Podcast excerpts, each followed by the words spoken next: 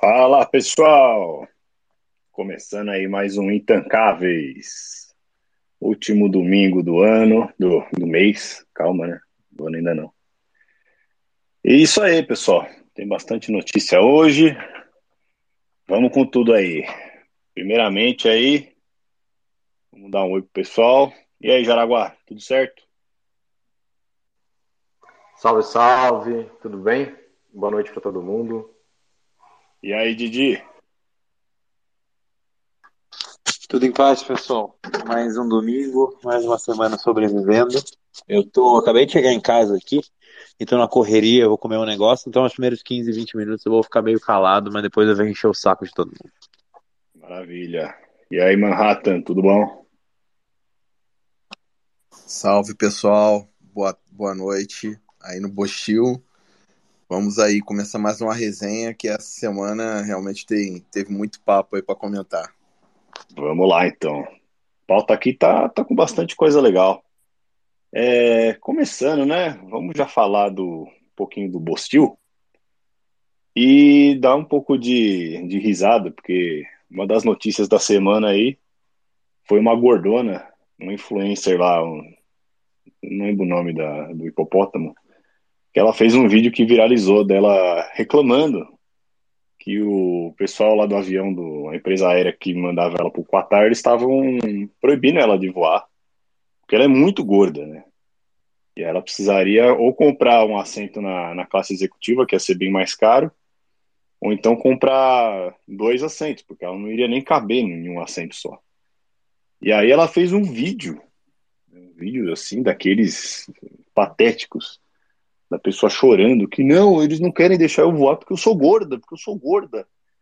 E aí fica, né, abre o, o grande debate, né? Qual que é o limite de você aceitar uma pessoa que é obesa mórbida por, por hobby, né, por, sei lá, esporte, porque exige um esforço grande, né, cara?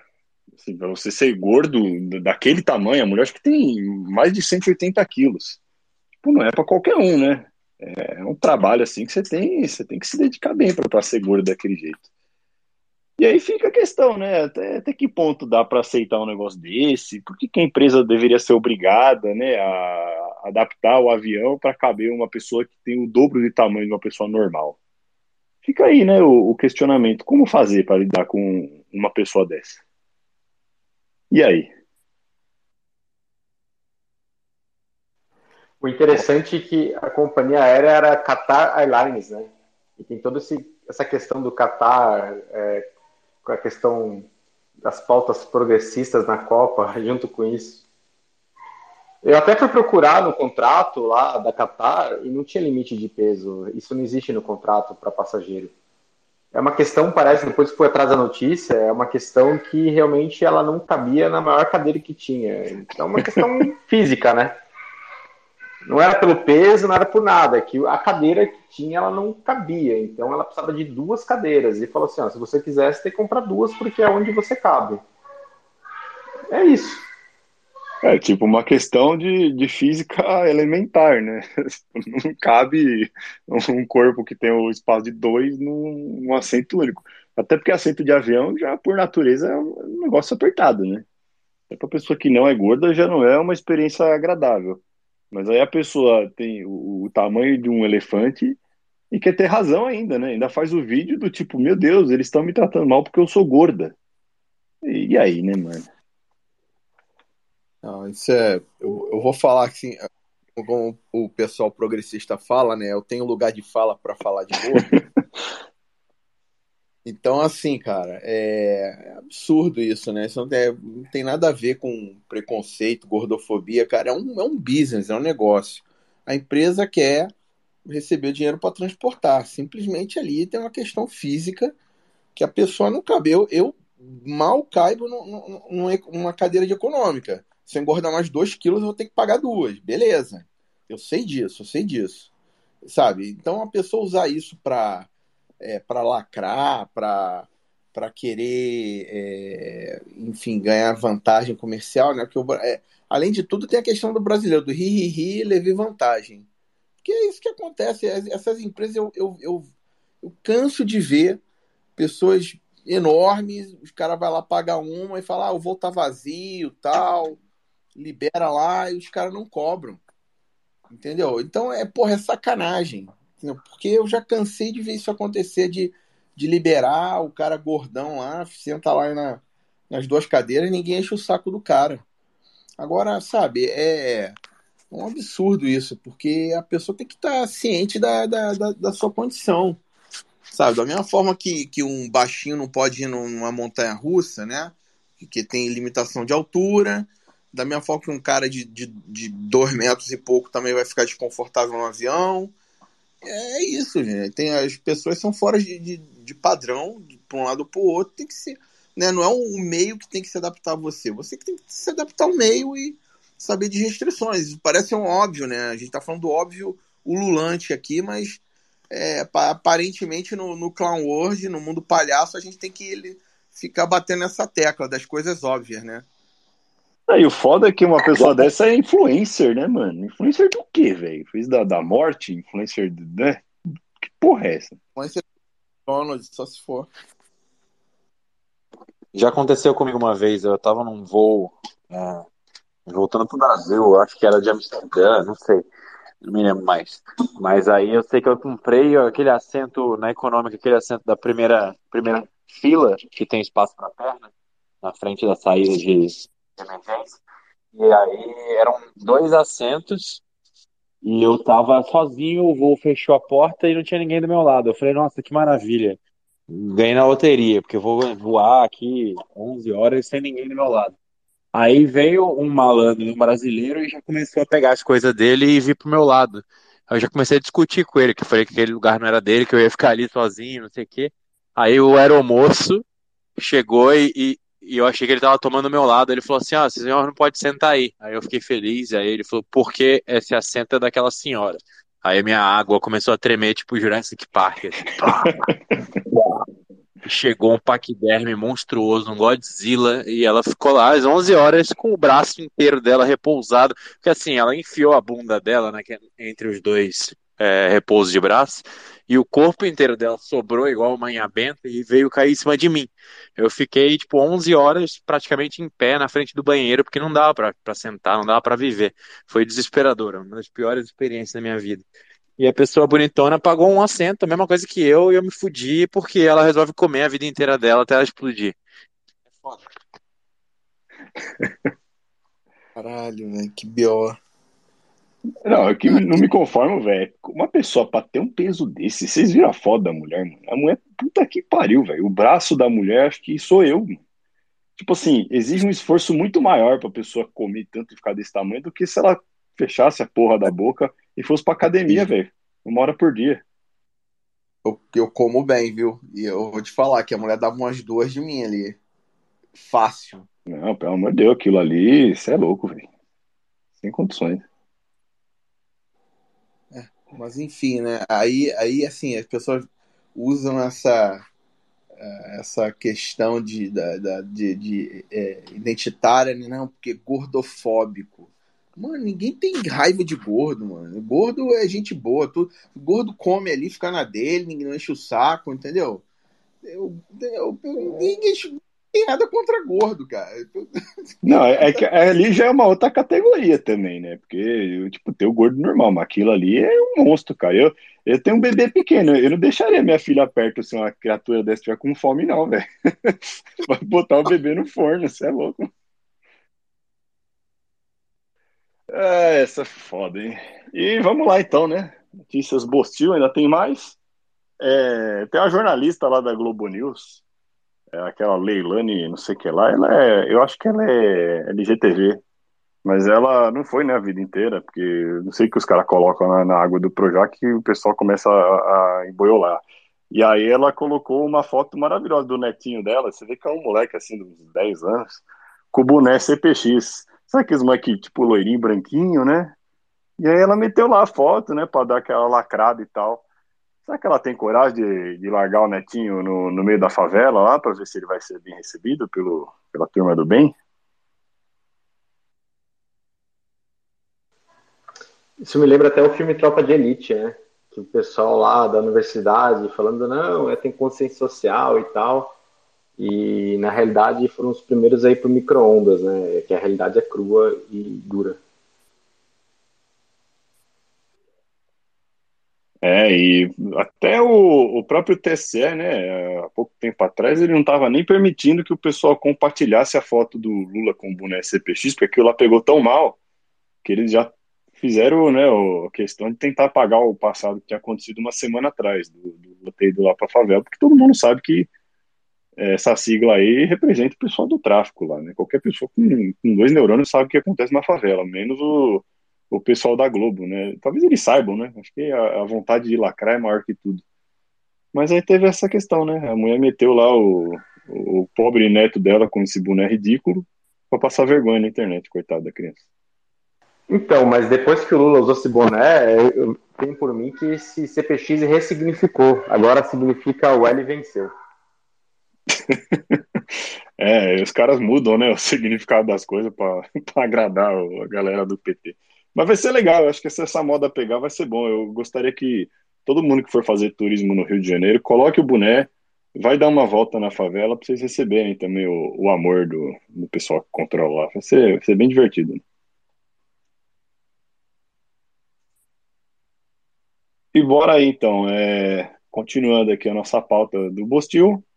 É, nesse último mês, né, a gente está acompanhando aí o, o pessoal da Faria Lima que está começando a perceber que foi feito de otário. Né, e, e, é gostoso de acompanhar alguns perfis. Um deles é do, do nosso grande amigo Luiz Alves, que tem o fundo Versa. Ele é um grande hater aí do Bitcoin e é um cara muito, assim, é, ele é a caricatura do liberalzinho da Faria Lima, né? Ele fez foto tomando vacina, agradecendo o Ivan Dória, passou é, boa parte do governo reclamando do, do Paulo Guedes tudo mais, e o fundo dele com um desempenho pífio, né, perdendo do CDI já há muito tempo, tipo, tomando um pau mesmo, e ele apostou as fichas no, no Lula, né, no, no Lulinha imaginário lá do Armínio Fraga, ele também acho que não estava prestando muita atenção no que, que o próprio Lula estava falando, e agora ele tá, se você entra no Twitter dele, você vê o desespero, porque ele tá meio que falando com a parede ali, meio que implorando pro Lula para o Lula ser aquele personagem para o mercado que, que ele imaginou que ia ser, né? O, o Papai Noel da, da Faria Lima. E o Lula já está metendo a real, né? Ó, vocês foram feitos de, de idiotas úteis, que é o que vocês são, e a gente não, a gente não tá nem aí, a gente vai, né, tocar o terror mesmo aqui na, na pauta econômica. E o fundo Versa tá aí, né? É, continua caindo e tal, e eu não sei quem é o maluco que ainda é cotista de um, de um lixo desses.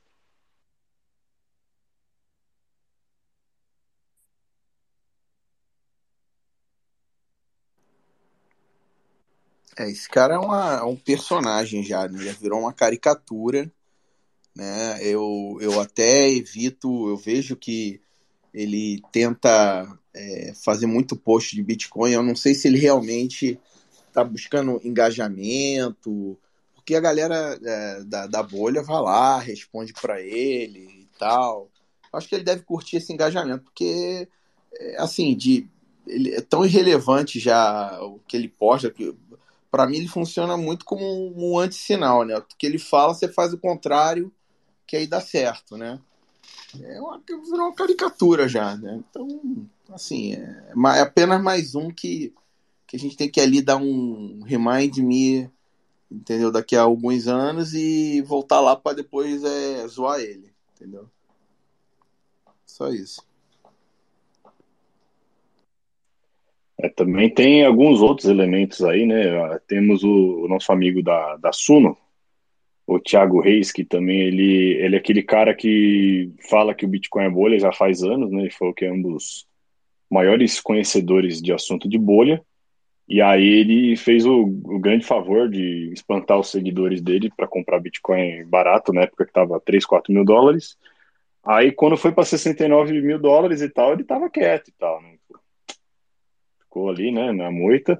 Agora que caiu, né, ele voltou a brilhar e falar mal do, do Bitcoin diariamente e tal, que é lixo, não sei o quê, que o pessoal que segue o Bitcoin, eles são é, síndrome de Estocolmo, né, porque você perde 80%, mas continua fiel ao ativo. O pessoal, eles não tem, né, a, a noção do que realmente representa o Bitcoin, não apenas no, no sentido financeiro e tal, né? De, porra, legal, tá, tá subindo. Mas da questão de das pessoas não quererem mais financiar esse lixo de governo que tá vindo por aí. É, e pelo menos né, você ter um, uma forma de proteger o seu patrimônio, porque agora o, o Lula já falou, é, vai vir tributação sobre herança, uma tributação mais pesada, é, colocando o Haddad na economia, ele não vai saber fazer outra coisa além de aumentar imposto de tudo. Porque é, é esse o raciocínio do cara. Então, para ele vai ser, ah, é, aumenta imposto aqui, aumenta imposto ali, ou se você herdou alguma coisa, metade vai para o governo, não sei o que, não sei o que. Então, porra, o Bitcoin não é apenas né, o, o preço, mas sim eu tirar o, o meu patrimônio, o que eu produzi, o meu tempo, da mão desses vagabundos, que agora vai ser isso, né? Esses caras vão querer meter a mão no, no patrimônio de tudo para esmagar, esmagar a classe média e só sobrar ali o, o pobre e o pessoal amigo do partido, que é o que está acontecendo na América Latina inteira. E os Faria Limas, eles não estão nem aí, né? Eles não têm, assim, questão ética por trás. Eles querem vender curso e tal, vender relatório, é, ganhar participação no fundo, fundo de administração, lá cobra 2%, 3%, e entrega resultados negativos para os clientes dele e fica lá fazendo, vomitando no Twitter sobre o que eles não sabem.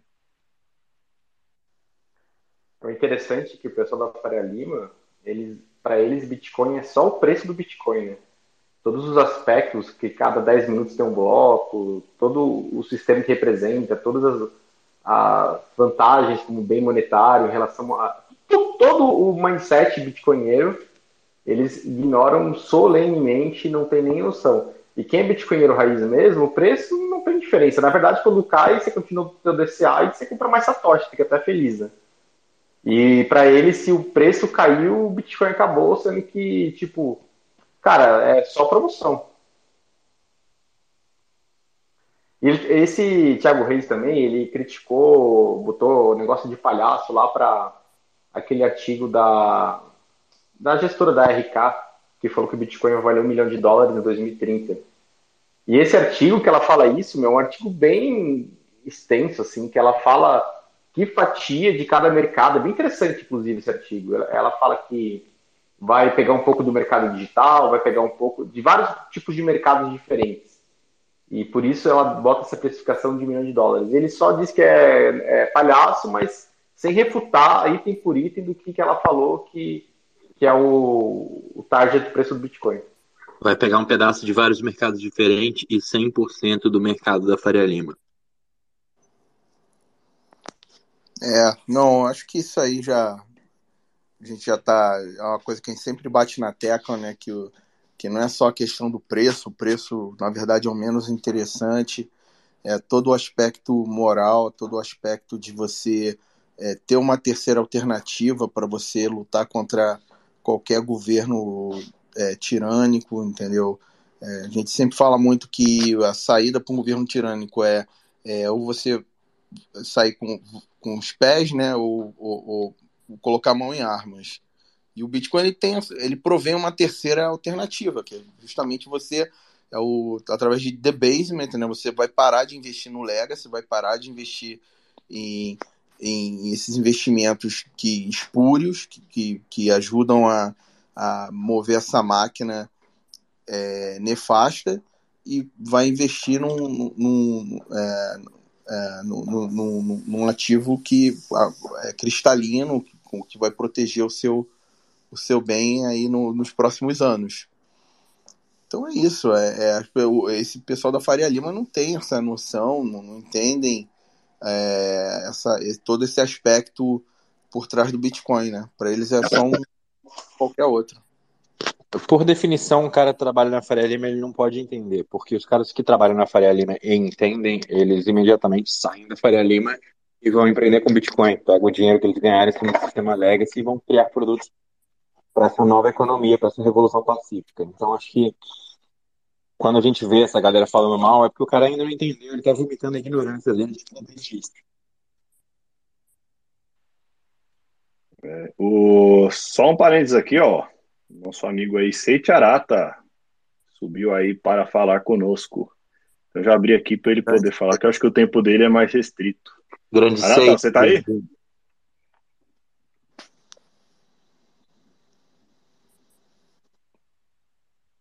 E aí, tudo bom, galera? Opa, tudo bom, Arata? Prazer Beleza. ter você aí. Cara, ficou com, fiquei com a vontade de só fazer uma contribuição bem rapidinho aqui.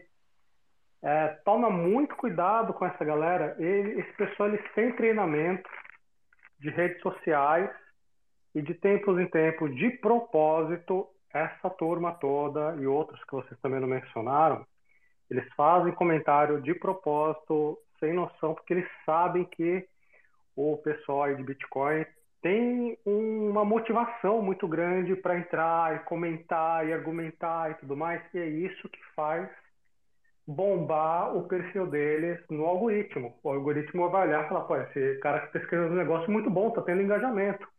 E aí cresce pra caramba o perfil dele. Tem vários treinamentos de redes sociais em que basicamente o, o cara que é o aspirador aí a ser influenciador, a melhor coisa que pode acontecer para um cara desses é ser cancelado. Os caras fazem de propósito uma estratégia. Então, basicamente, eu sei que dá vontade de você chegar e, e, e falar, vou provar para esse cara que ele está errado, vou humilhar ele, vou botar os argumentos, vou, ou então assim, vou com gentileza. Poxa, eu vejo assim, o pessoal com nobreza, chegando de boa, falando, olha, cara, você não, não quer conversar uma hora? É, deixa eu te compartilhar uns links legais aqui para você um dia talvez mudar de opinião.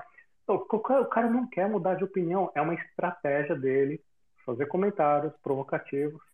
E, puxa, cara, desculpa, quem está entrando aí engajando, vocês estão fazendo esses caras crescerem. Vocês estão alimentando, vocês estão fortalecendo essa galera. Melhor coisa, dá um report, põe no mute, remove o cara, reporta, mas não engaja. Se você engajar com esses caras tentando provar algum ponto, só está fazendo os caras crescer. Só esse comentário rapidinho que eu queria fazer aí. Agora deixo a palavra com os senhores e parabéns aí pelo programa.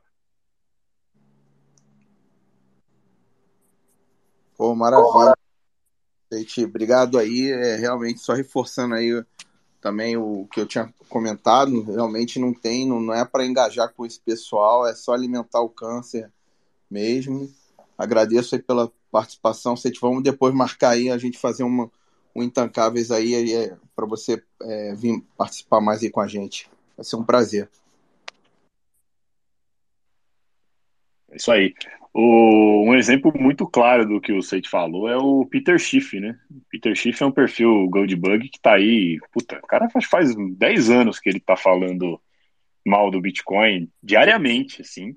É, ele, pô, ele tem um filho libertário, ele é um cara libertário também. Eu acho que ele há muito tempo já entendeu a proposta, mas como ele tem um business é, ligado à venda de ouro, para ele é muito conveniente continuar batendo no Bitcoin, porque eu acho que isso atrai público, né? Porque o pessoal engaja com ele e ele acaba virando uma referência é, no assunto ouro, né? Primeira pessoa que vem na cabeça é, quando fala de, de ouro é o Peter Schiff, justamente porque ele consegue engajar muito bem, não falando de ouro, porque acho que não tem muito o que falar de ouro, né? Um mercado muito assim é, parado, não tem novidades no mundo do ouro.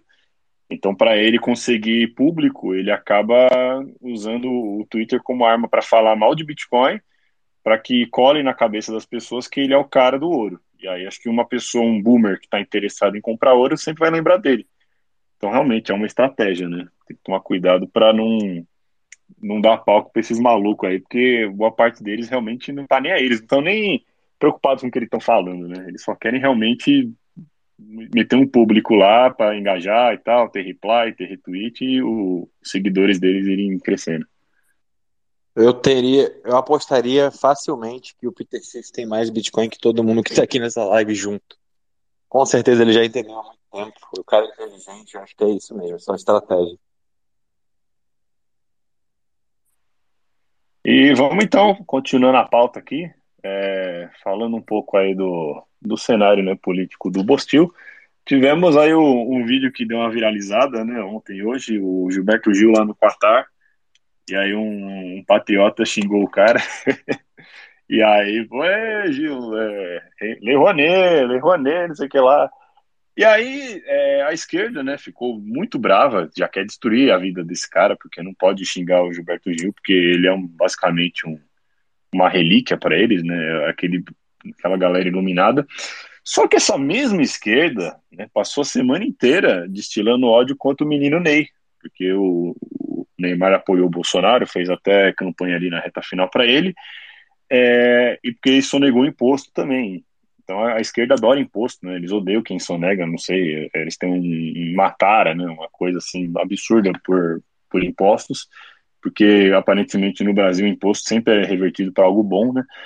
E aí ficou essa hipocrisia, porque a galera tava, inclusive, torcendo pro, pro Ney se lesionar na Copa e tal, né? Para eles, ah, eu não vou torcer pelo Brasil enquanto o Neymar estiver lá.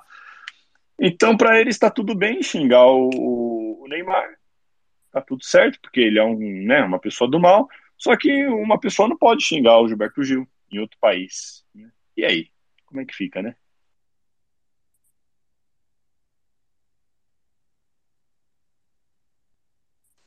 É, eu vi até um post da Preta Gil falando que o pai dela merece respeito, blá blá blá blá. Mas assim, né? É palavras, né? A esquerda você acha que tudo bem você botar uma agenda que tira liberdade, tira é, direitos e você falar palavras contra isso, aí não pode, né?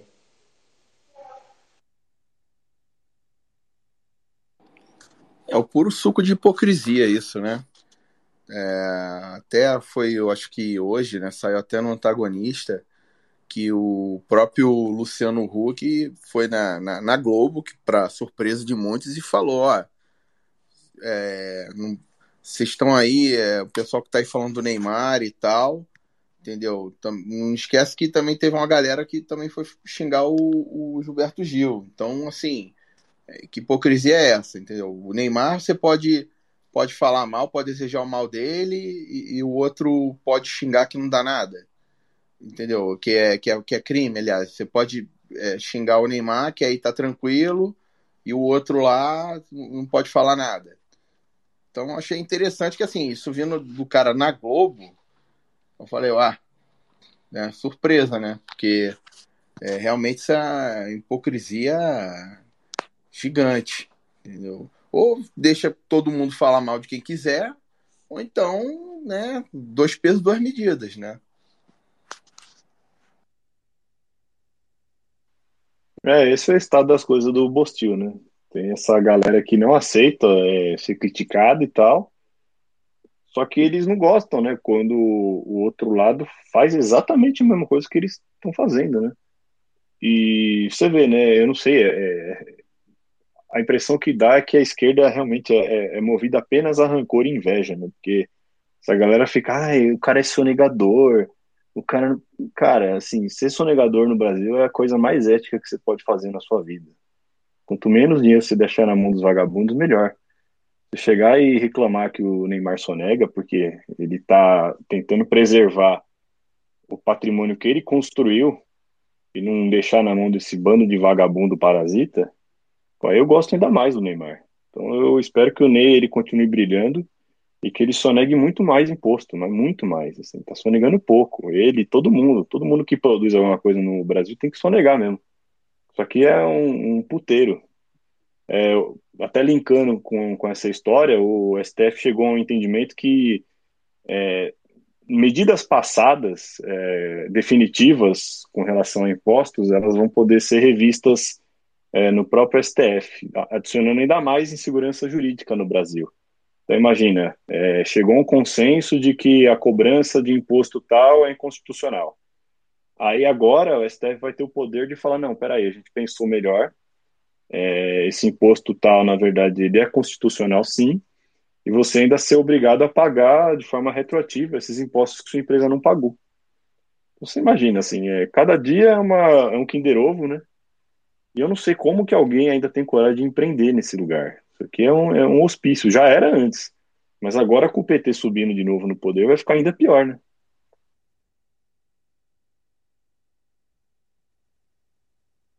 É, e salvo engano, o caso do Neymar, é, eu acho que foi elisão, porque nesse nível de dinheiro você nem tem como você não passar, pagar tudo, porque é tudo travado assim no sistema, né? Então ele paga lá o valor que tem que pagar mas salvo engano, ele tinha feito alguma coisa com empresas lá fora, e aí o tributo ficava pagando pela empresa lá fora, mas a Receita entendeu que deveria ser diferente e aí quis cobrar.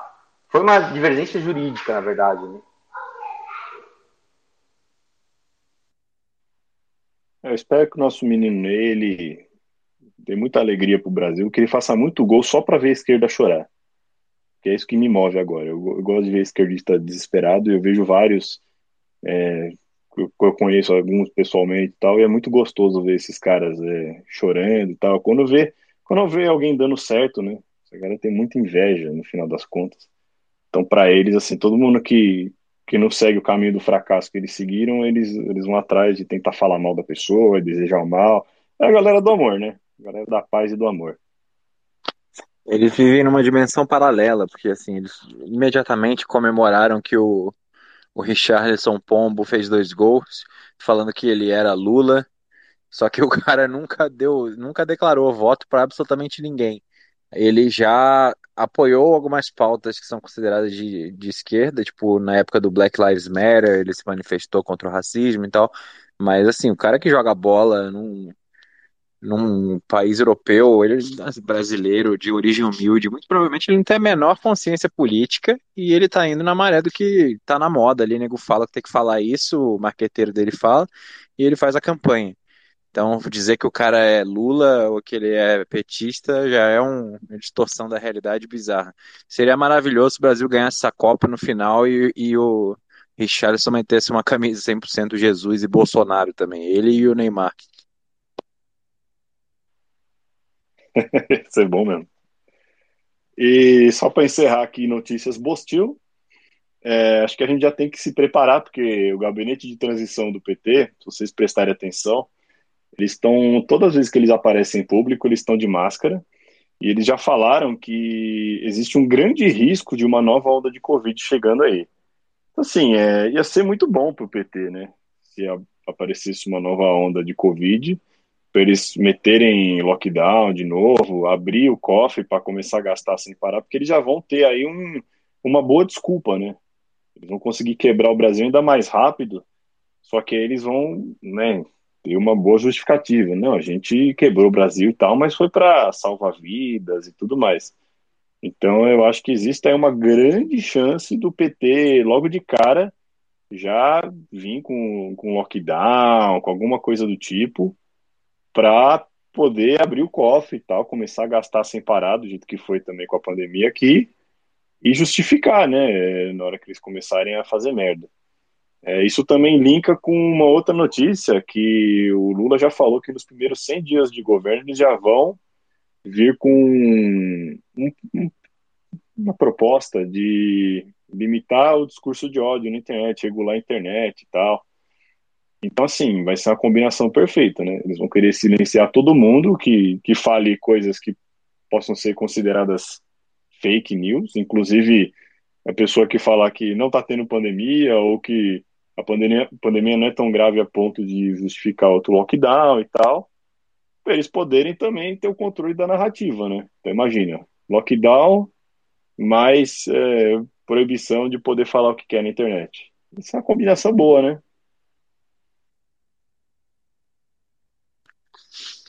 Chamem-me de maluco, mas eu ainda acredito que todas essas notícias do PT e go governo de transição podem ser completamente ignoradas, que eles não vão assumir mas eu sei que a maioria acha que eu tô fora da casinha.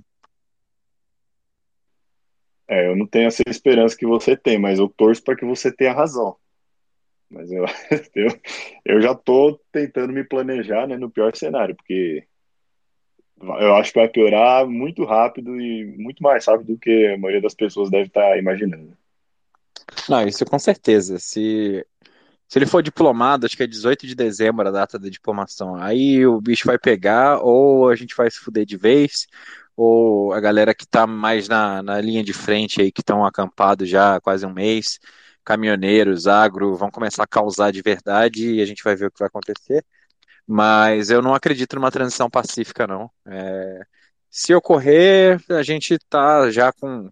Acho que a sua estratégia é boa de se preparar para o pior e não ficar depositando esperanças num cenário milagroso. Mas eu vendo os sinais, acompanhando as notícias políticas, e eu fui lá no Comando Militar do Sudeste ontem, fiquei com uma galera que eu conheço lá desde o Foradori, os caras que acamparam no vão do MASP. É, cara, os caras conhecem todo mundo em Brasília, aqui em São Paulo, e, e assim, tá todo mundo muito de saco cheio e bem organizado, e tem uma galera que já tá querendo invadir, tacar fogo em tudo e, e parar o país. Então, acho que tem muita água para rolar ainda. Vamos ver o que vai acontecer, mas eu não acredito que vai ser tranquilo pro Lula, não. Tomara. É, acho que tranquilo realmente não vai ser, né? Até porque esses caras agora eles não conseguem nem sair de casa, né? Todos eles, é... o cara quer ir num restaurante, ele já vai ter que ir escoltado e tal, fechar o lugar, porque eles não estão conseguindo tancar o carinho da torcida, né? Dá uma voltinha lá na Paulista, Lula. Vamos ver se você vai ser bem recebido.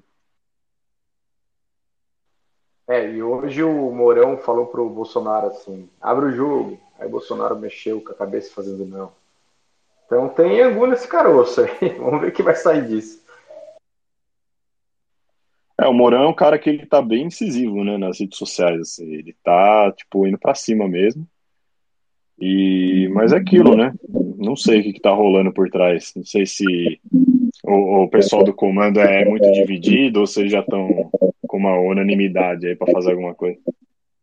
O, o Morão, você vê a mudança de postura dele de um tempo para cá. É, no começo, quando teve o resultado da eleição, ele meio que falou: ah, segue o jogo, não tem o que fazer, resultado democrático.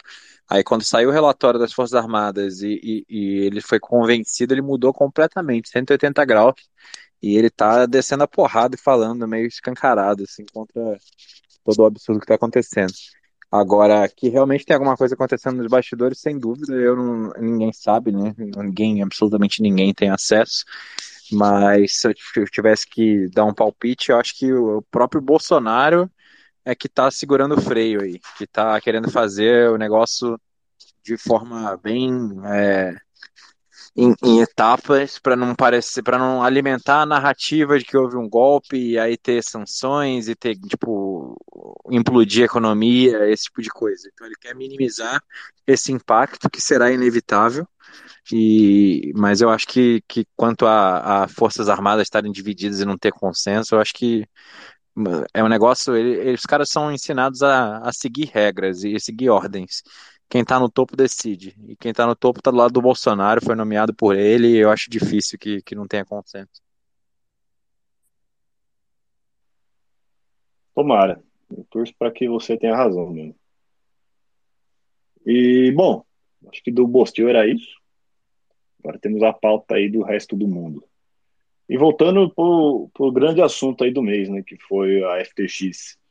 É, a gente continua vendo a imprensa americana puxando muito o saco do SBF, né, do Sam, com artigos é, meio que assim, olha, ele era um coitado e tal, ele tinha boas intenções, é, ele era um filantropo, agora deu tudo errado, não sei o quê. Ele ainda vai palestrar num evento do New York Times, é, também vai estar lá o Zelensky, a Janet Yellen, então, assim, né, é, tá bem engraçado acompanhar essa história, principalmente pelo Twitter, porque o Twitter agora com o Elon Musk, a gente tá, tá melhor de acompanhar as coisas, acho que ele conseguiu realmente dar uma desesquerdizada no negócio, o pessoal tá podendo falar mais abertamente, e você vê acompanhando pelo Twitter todos os crimes, né, que o, que o Sam cometeu, só que se você acompanha só pela grande mídia, ele é um coitado, esse cara, né? Ele era um, um inocente, um santo ali, que, poxa, deu tudo errado e tal, mas sabe, a intenção era boa, não é culpa dele. Então fica aí, né, a questão, quanto que esse cara tem de influência aí, principalmente no Partido Democrata, para que até agora a imprensa não consiga nem ao menos é, falar que ele foi um, realmente um bandido, um criminoso, né? Já tem provas e provas e provas de tudo que ele fez de errado. Só que a imprensa mainstream ainda tá pintando o cara como se ele fosse bonzinho, meu. E já faz tempo já que isso tá, tá rolando dessa maneira, né? Detalhe que o próprio Sam falou que o segredo para é, conseguir sucesso você tem que falar as palavras do progressismo, tem que seguir a cartilha e ele seguiu a cartilha e fez doação de campanha e realmente isso funciona. É, ele é a prova viva disso. Eu tô fudido, então. Vou ser pobre para sempre. É, pessoal, isso aí foi uma grande repercussão aqui na, nas gringas essa semana, né? Inclusive até compartilhei um tweet aí que eu, que eu postei essa semana sobre o tema, porque foi realmente, é realmente isso. Quando teve uma, uma primeira reportagem, né, que deve ser paga, né, não é possível, teve uma primeira do, do da, da Reuters, aí passou, o pessoal da bolha bitcoinera foi lá, falou e tal, Aí, beleza, passou a primeira, de repente, ah, é uma peça de opinião, né? Pode ter sido alguém aí que, foi pago e tal. Aí passou meio que em branco. Aí teve uma segunda peça, também de opinião, dessa vez do Wall Street Journal. Aí já comecei, falei, pô, peraí, não é possível que realmente estão tentando pintar um maior, um dos maiores golpistas da história entendeu? Como uma pessoa que deu azar nos mercados, mas que era um filantropo e que, sabe, é um, uma pessoa que, que estava é, preocupada com, com o mundo, não sei o quê. Aí, cara, passou a segunda, a segunda a reportagem, aí daqui a pouco eu vi uma peça editorial do, do Wall Street Journal Aí eu já falei, cara, não é possível. Aí eu já desacreditei, eu e, obviamente, muitos da bolha também. E aí, não só, né? Aí o, o que foi para o famoso cu cair da bunda, né? Foi o cara ser convidado para um, um evento do, do, do, próprio Wall Street Journal, um evento aí que é como se fosse tipo uma, uma TED, né? Vai palestrar aí para um, um para um, um, um, nicho aí, um monte de, de, empresários.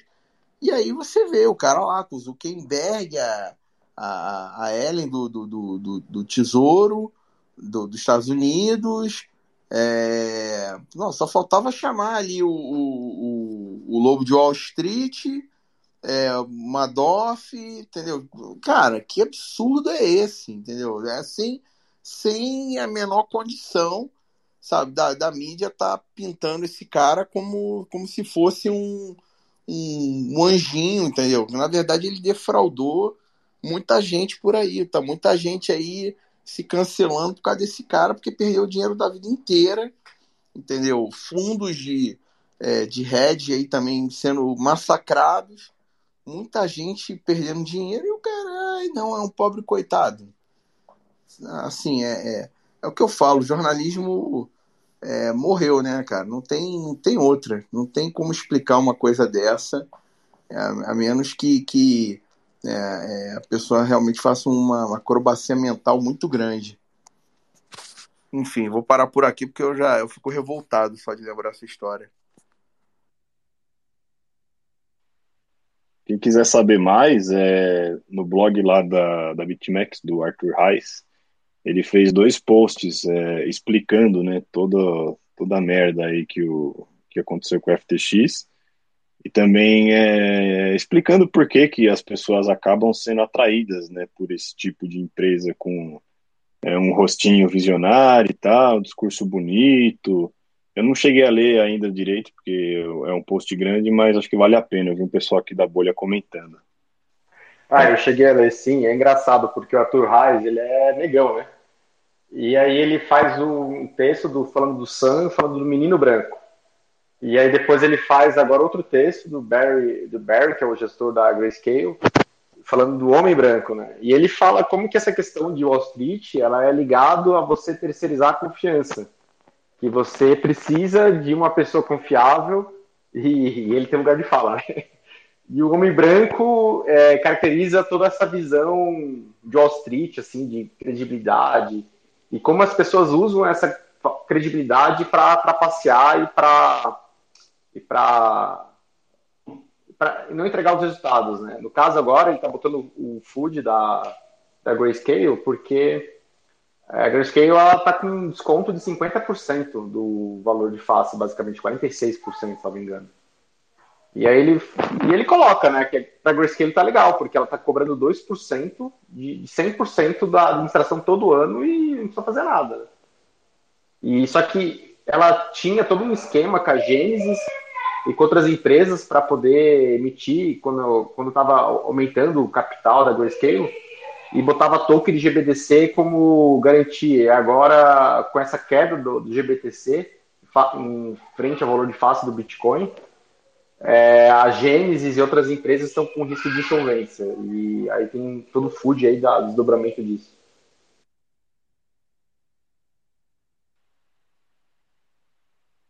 É, essa, essa história aí acho que ainda vai render pano para manga. E pelo visto, esse Sam aí ele deve saber muito podre também de muita gente, cara, porque essa defesa absurda que a imprensa tá, tá dando para essa história aí tá, tá muito bizarra. É que o que o Manhattan falou, cara. Não tem mais imprensa no mundo, né? O negócio morreu. É, eles são sempre press release de alguém, de alguma empresa, de algum grupo de interesse é, é bizarro. Você só consegue acompanhar realmente o que está acontecendo de verdade acompanhando pelo Twitter, por redes sociais, porque é ali que o pessoal destrincha em thread e tudo mais, explicando o que aconteceu, por que, que aconteceu, onde está o golpe. O cara que se informa só mainstream, a gente sabe que, puta, não tem como, velho. Você acaba se desinformando muito mais. E continuando aqui, é, temos aí o nosso grande Elon Musk, ele anunciou que agora ele vai restaurar as contas que foram suspensas no Twitter. Acho que eu vou finalmente rever a minha conta antiga, que foi suspensa no passado, tive que criar essa aqui. E, e mais uma vez a esquerda está em desespero, né? Tem a. Inclusive uma atriz maluca lá, Lisa Milano, é uma democrata totalmente retardada mental. Ela fez um, uma thread no Twitter, né? Falando que como agora né, o Twitter virou um lugar de supremacia branca e o Elon Musk é um nazista, ela devolveu o Tesla dela e comprou um carro da Volks. E aí o pessoal começou a descer o pau, né? Porque pelo visto ela não sabe que a Volkswagen é basicamente uma empresa que surgiu durante a era nazista. Ela quis lacrar no Twitter e acabou falando merda, né? Como basicamente todo democrata acaba fazendo.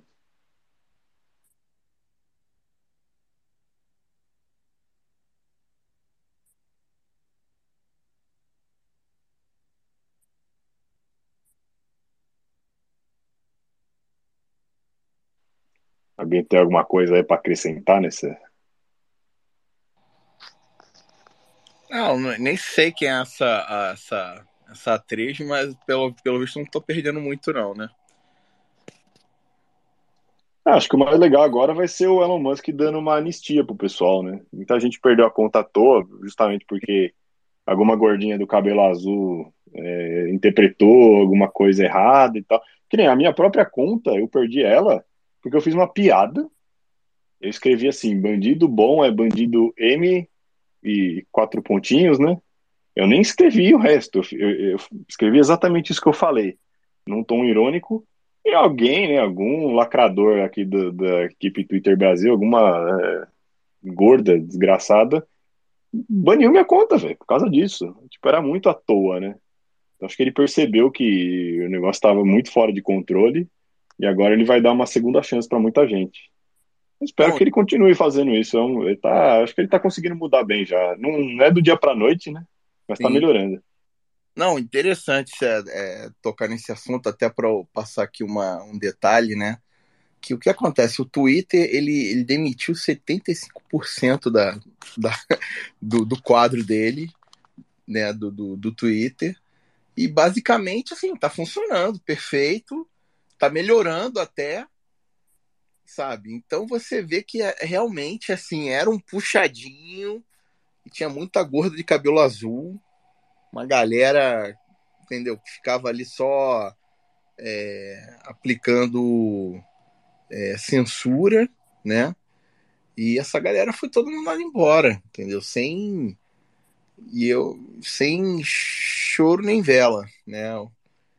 E para mim é, é, fica claro que sim, havia completamente aí uma, uma, uma desinformação, né, no, sentido de uma censura, né, melhor falando, e que isso aí foi, tá, já foi corrigido aí na, nessa, nessa gestão do Musk aí. Agora o Twitter realmente tem, tem, tem melhorado e, e tal. Ele até publicou essa semana um, uns highlights de algumas funcionalidades, né, que ele implementou e o, como ele corrigiu o algoritmo para parar com, com, com o viés que estava. Quem, quem seguiu o Musk aí, dá uma, dá uma olhada nos slides que ele postou essa semana aí. Ele postou uma foto também recentemente com o time lá no escritório tarde da noite e tal. E aí a lacrosfera toda também começou a reclamar porque só tinha homens na foto, não tinha mulheres empoderadas, nenhuma gorda de cabelo azul. Você vê alegria no rosto dos caras, né, meu? Saiu aquele bando de chato do escritório, agora só tá a galera que trabalha mesmo. A galera é tudo feliz trabalhando. É muito bom. E é legal porque eu acompanho perfis também, LinkedIn e tal, um ressentido vagabundo. Todo mundo dando pitaco, né? Não, esse cara é louco, sabe? Ele foi desumano, ele mandou embora é, o core da empresa, ele não vai conseguir fazer nada, porque o conhecimento estava todo ali na mente das pessoas. Tá aí, ó, cortou gente pra caralho, um monte de gente inútil que não serve fazer nada o dia inteiro ali, fazia videozinho TikTok, era duas horas de almoço e, né, chegava tarde para trabalhar, saía cedo. Pronto, velho, o negócio tá rolando muito bem, vai melhorar muito rápido. E aí o Joãozinho lá de Piracicaba, 32 anos, mora com a mãe, CLT, tá falando que o Elon Musk é um péssimo empreendedor. É, as coisas que caiu o cu da bunda, né? Ó, deixa eu só fazer o contraponto é, dessa foto do antes e depois. Eu, se fosse trabalhar no Twitter, eu preferia trabalhar no antes, tá? O ambiente era muito mais bonito. ah, mas não Agora, adianta. Hoje em dia depois, não dá, não. Tá muito mais eficiente. Tu vê que o Spaces aqui, meu, tá sem problema faz mais de mês, assim, tá rodando super bem. E antes vivia travando, vivia caindo, nossa.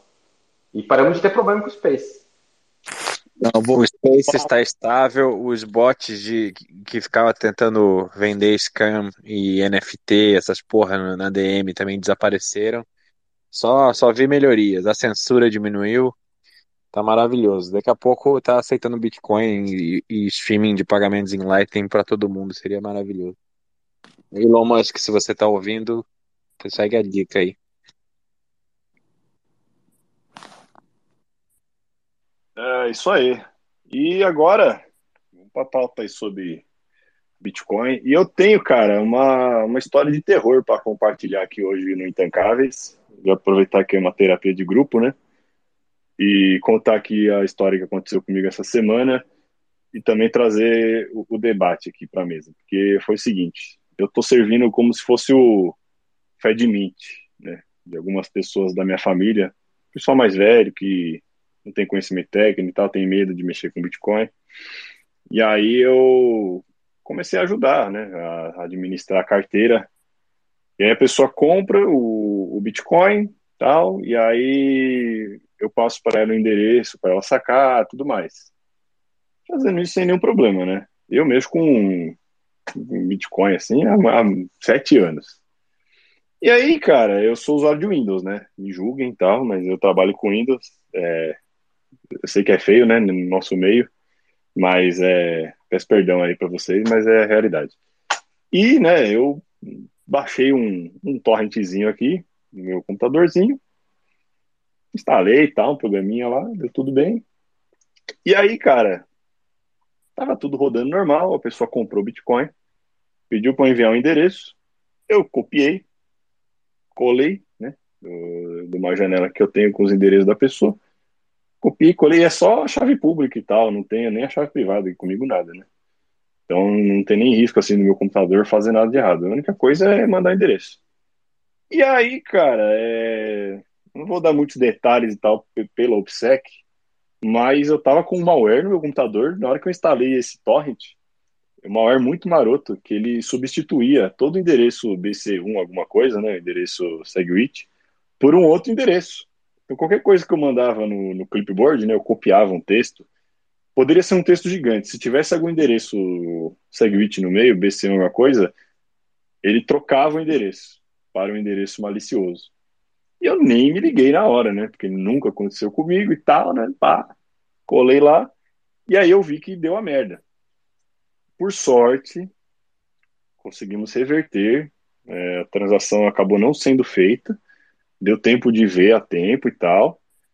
É, só que aí eu fiquei, né, um, primeiro, né, porra, vou ter que agora ficar mais chapéu de alumínio ainda, porque foi uma vacilada que eu dei sem me ligar, sem conferir o endereço, e eu quase tomei um prejuízo, porque assim, na verdade, quem ia tomar o prejuízo ia ser essa pessoa, só que ela também acabar querendo socializar o prejuízo comigo, né? Então também entra nessa questão, você às vezes quer ajudar alguém, tá, algum familiar, algum amigo, meio que, né, não vou cobrar nada, eu quero que essa pessoa compre Bitcoin. Só que se acontecer algum erro desse, ela vai querer socializar o prejuízo com você. Então fica essa coisa, né, de tipo, qual a melhor maneira de você ajudar as pessoas a terem Bitcoin, a manterem custódia própria, ao mesmo tempo que você não tenha muita responsabilidade no seu colo, né? Porque pode acontecer, né? Foi uma vacilada que eu dei. Eu sei que eu bem estúpido, mas sabe quando você tá tanto tempo fazendo uma coisa que nunca deu errado, você faz meio que no piloto automático e quase deu merda, né? Eu fiquei pensando nisso, assim, qual, qual é a melhor maneira? O que, que eu fiz agora? Eu falei para essa pessoa, sempre saque para esse endereço aqui, que eu confirmei um milhão de vezes que é dela. Eu sei que reutilizar endereço, tipo, é uma prática ruim, mas eu não quero mais ter essa responsabilidade na minha mão. Então, como essa pessoa está comprando com KIC e tudo mais, manda tudo para lá e foda-se, para eu não, não me preocupar. Mas e aí, como que faz para lidar com ajudar principalmente parente mais velho com custódia? Faça e recomende eles a fazer uma conta na Plebs quando a Plebs estiver lançada.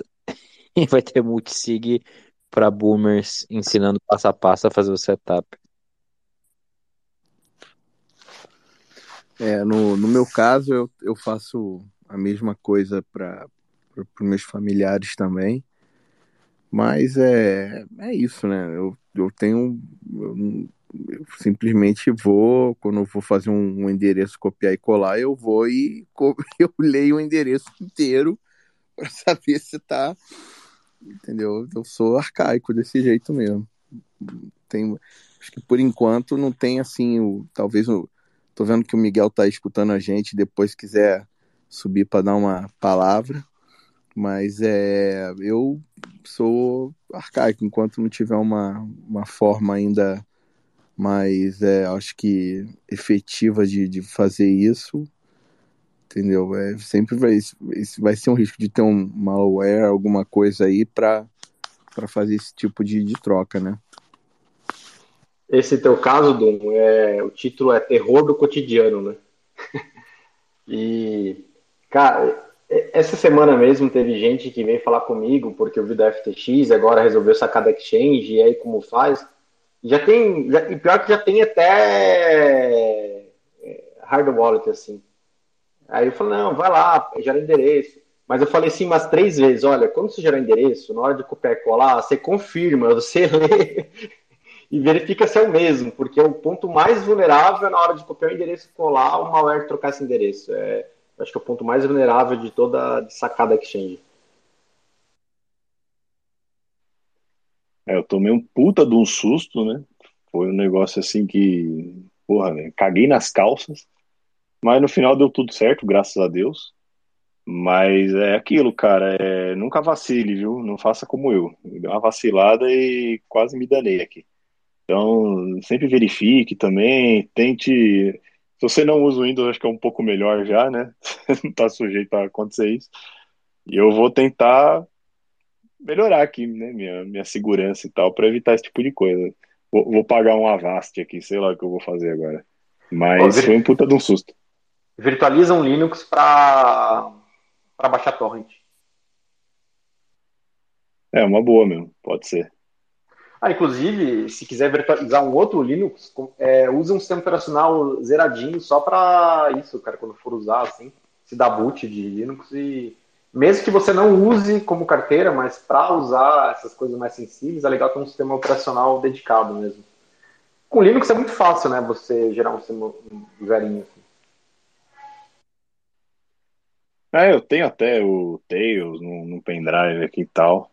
Só que como esse aí não é para mim, eu tenho só uma lista assim simples para eu gerar endereço para a pessoa. Mas agora, né, eu não quero mais cuidar disso não, tô nem aí, eu vou falar, não, se vira, é, manda assim pra esse aí, não me perturbe mais, pelo amor de Deus, porque senão eu ia ter que acabar pagando prejuízo, e eu não ganho nada com isso.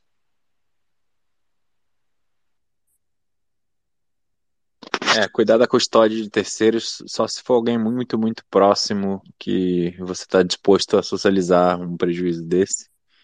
Mas é, é, realmente uma dor de cabeça. Eu sei porque eu faço a mesma coisa e, e sempre um ponto de atenção, porque você não sabe o que vai acontecer, né? E geralmente a pessoa que está colocando o dinheiro suado dela ali, ela não pode perder, e aí você está responsável, uma responsabilidade que, que ninguém deveria ter a não ser que seja pago por isso, tenha contratos regindo essa relação e, e, você tenha responsabilidades especificadas em contrato. Senão fica uma situação desagradável. Vai cuidar do dinheiro do cara de graça e aí se der merda, quem, quem senta na naba é você. Ó, Miguel, Miguel e Fernando pediram a palavra aqui.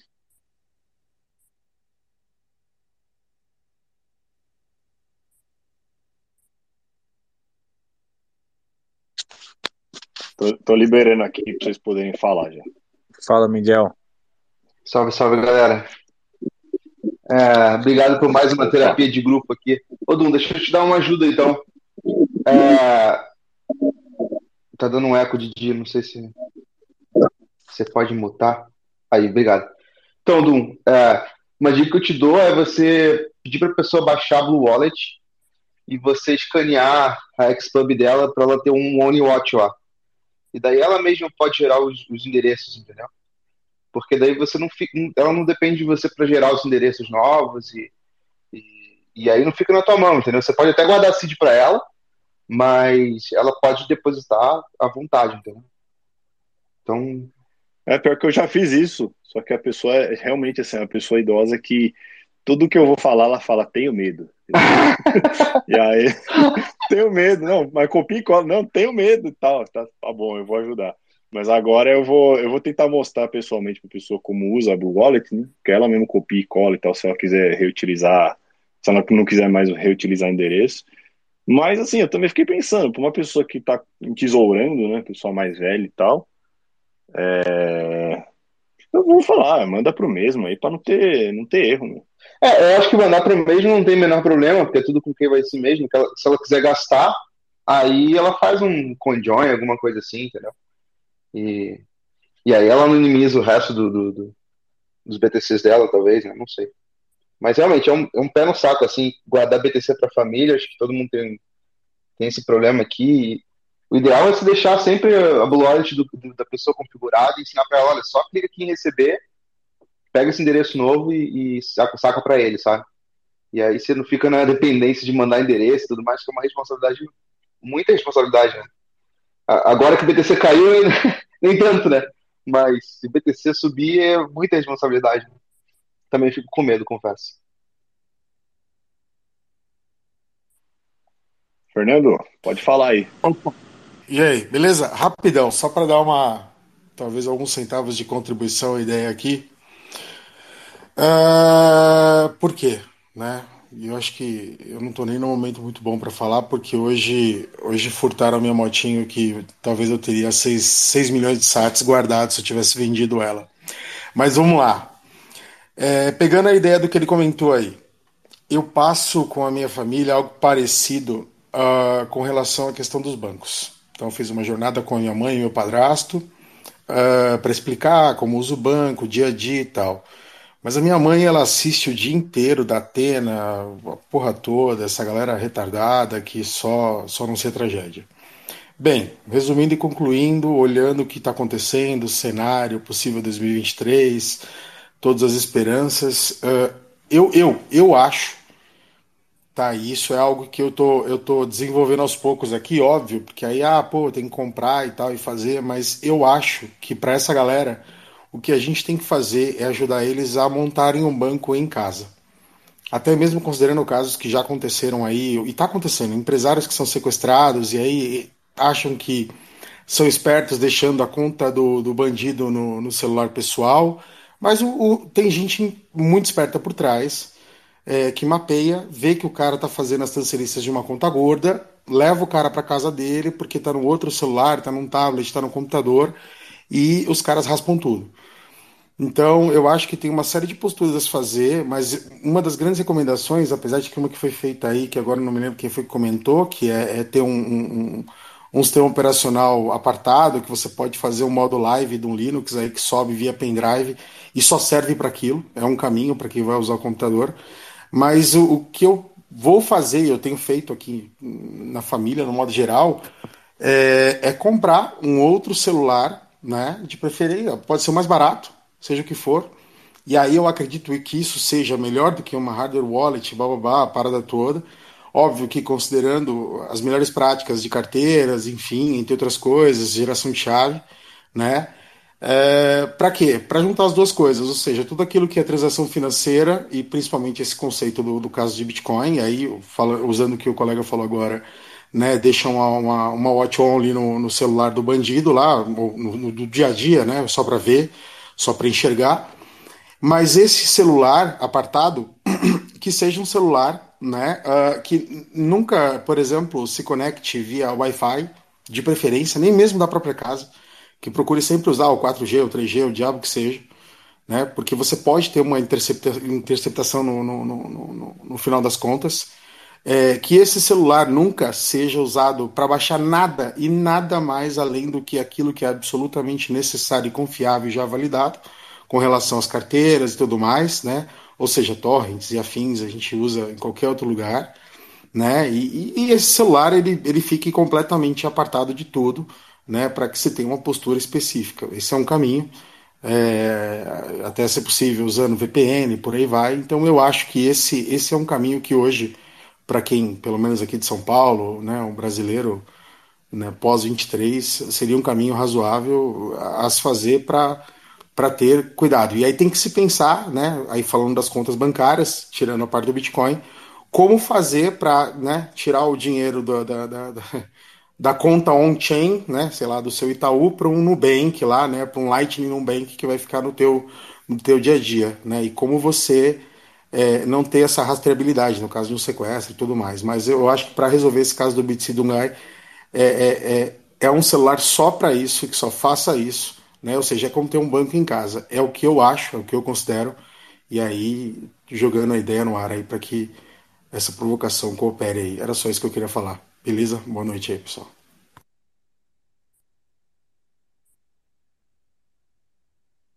Eu vou dizer, Fernando, eu concordo contigo. Eu só acho que, que o ideal, na verdade, é tu gerar seeds no. Já, já, a gente fez, eu, o João e o, e o Dove, a gente fez um vídeo nos Bitcoinheiros chamado. Ah, não me lembro agora, acho que é Tails com. É, Tails com Electron, alguma coisa assim. Se você procurar nos Bitcoinheiros, você, você vai achar.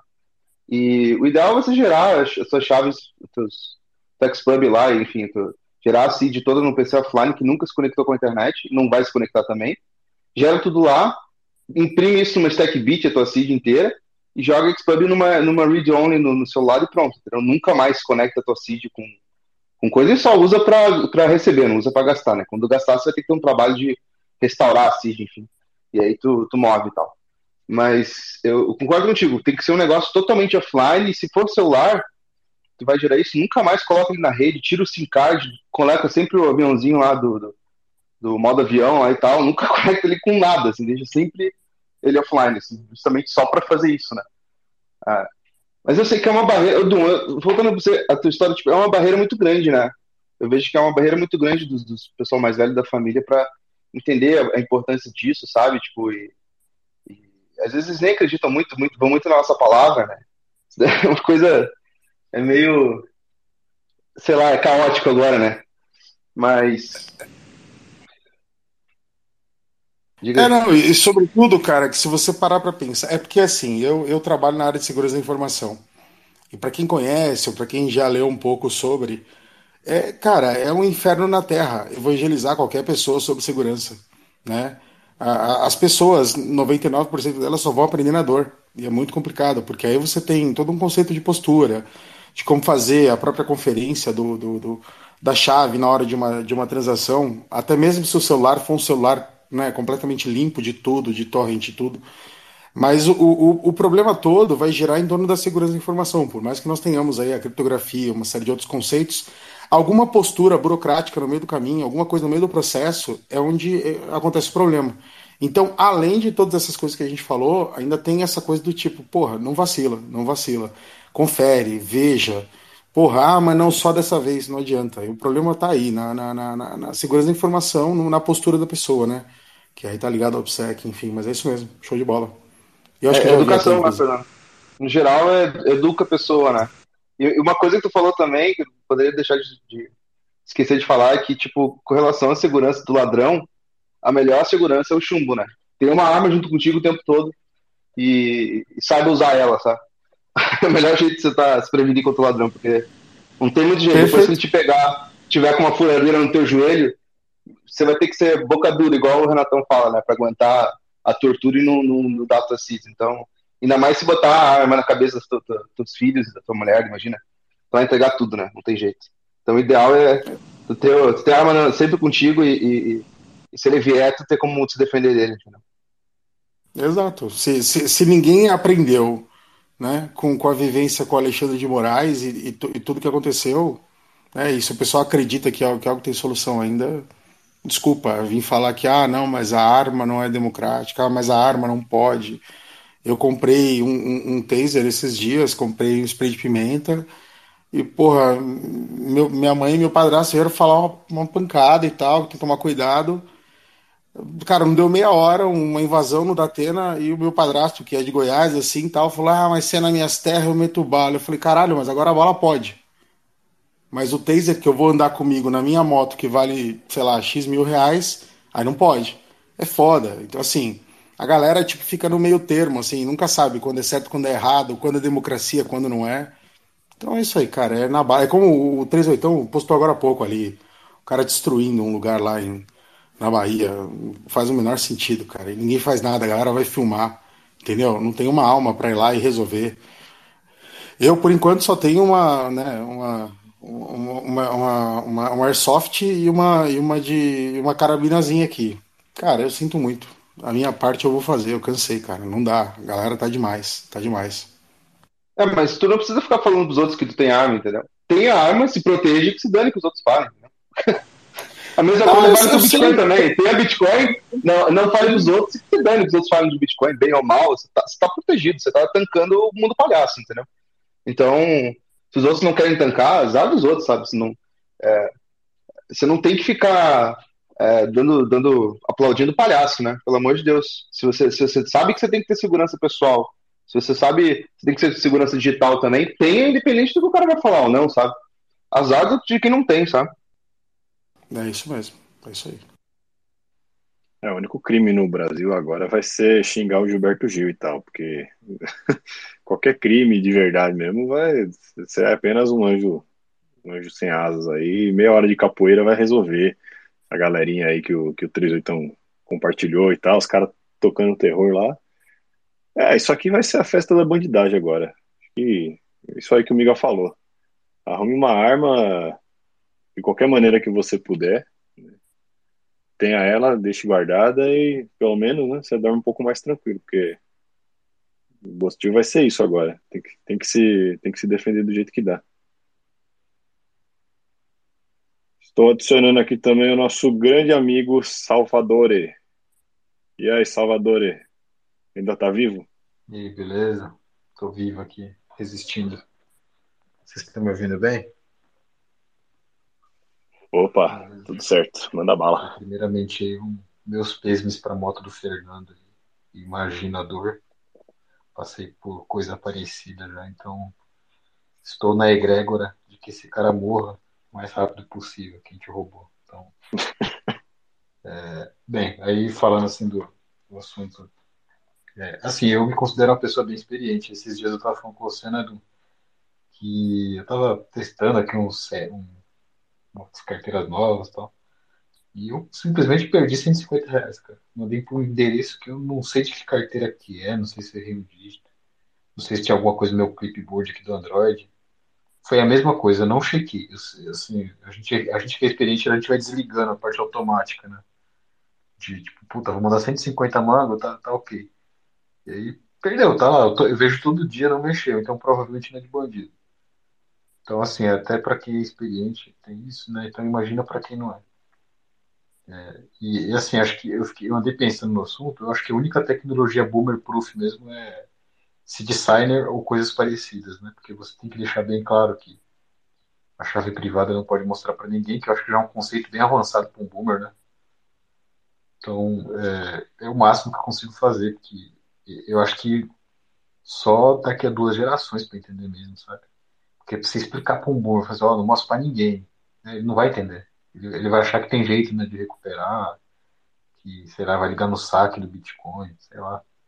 Então, o- pelo menos você mostrando uma, uma para os boomers assim, um pouquinho, é, um pouquinho mais, né, que pensam um pouquinho mais, assim, que manjam um pouquinho mais de tecnologia, sabe, no WhatsApp, só falar, ó, não mostra essa seed, você pode até segurar um backup, né, fazer uma passphrase para ele não se fuder e tal.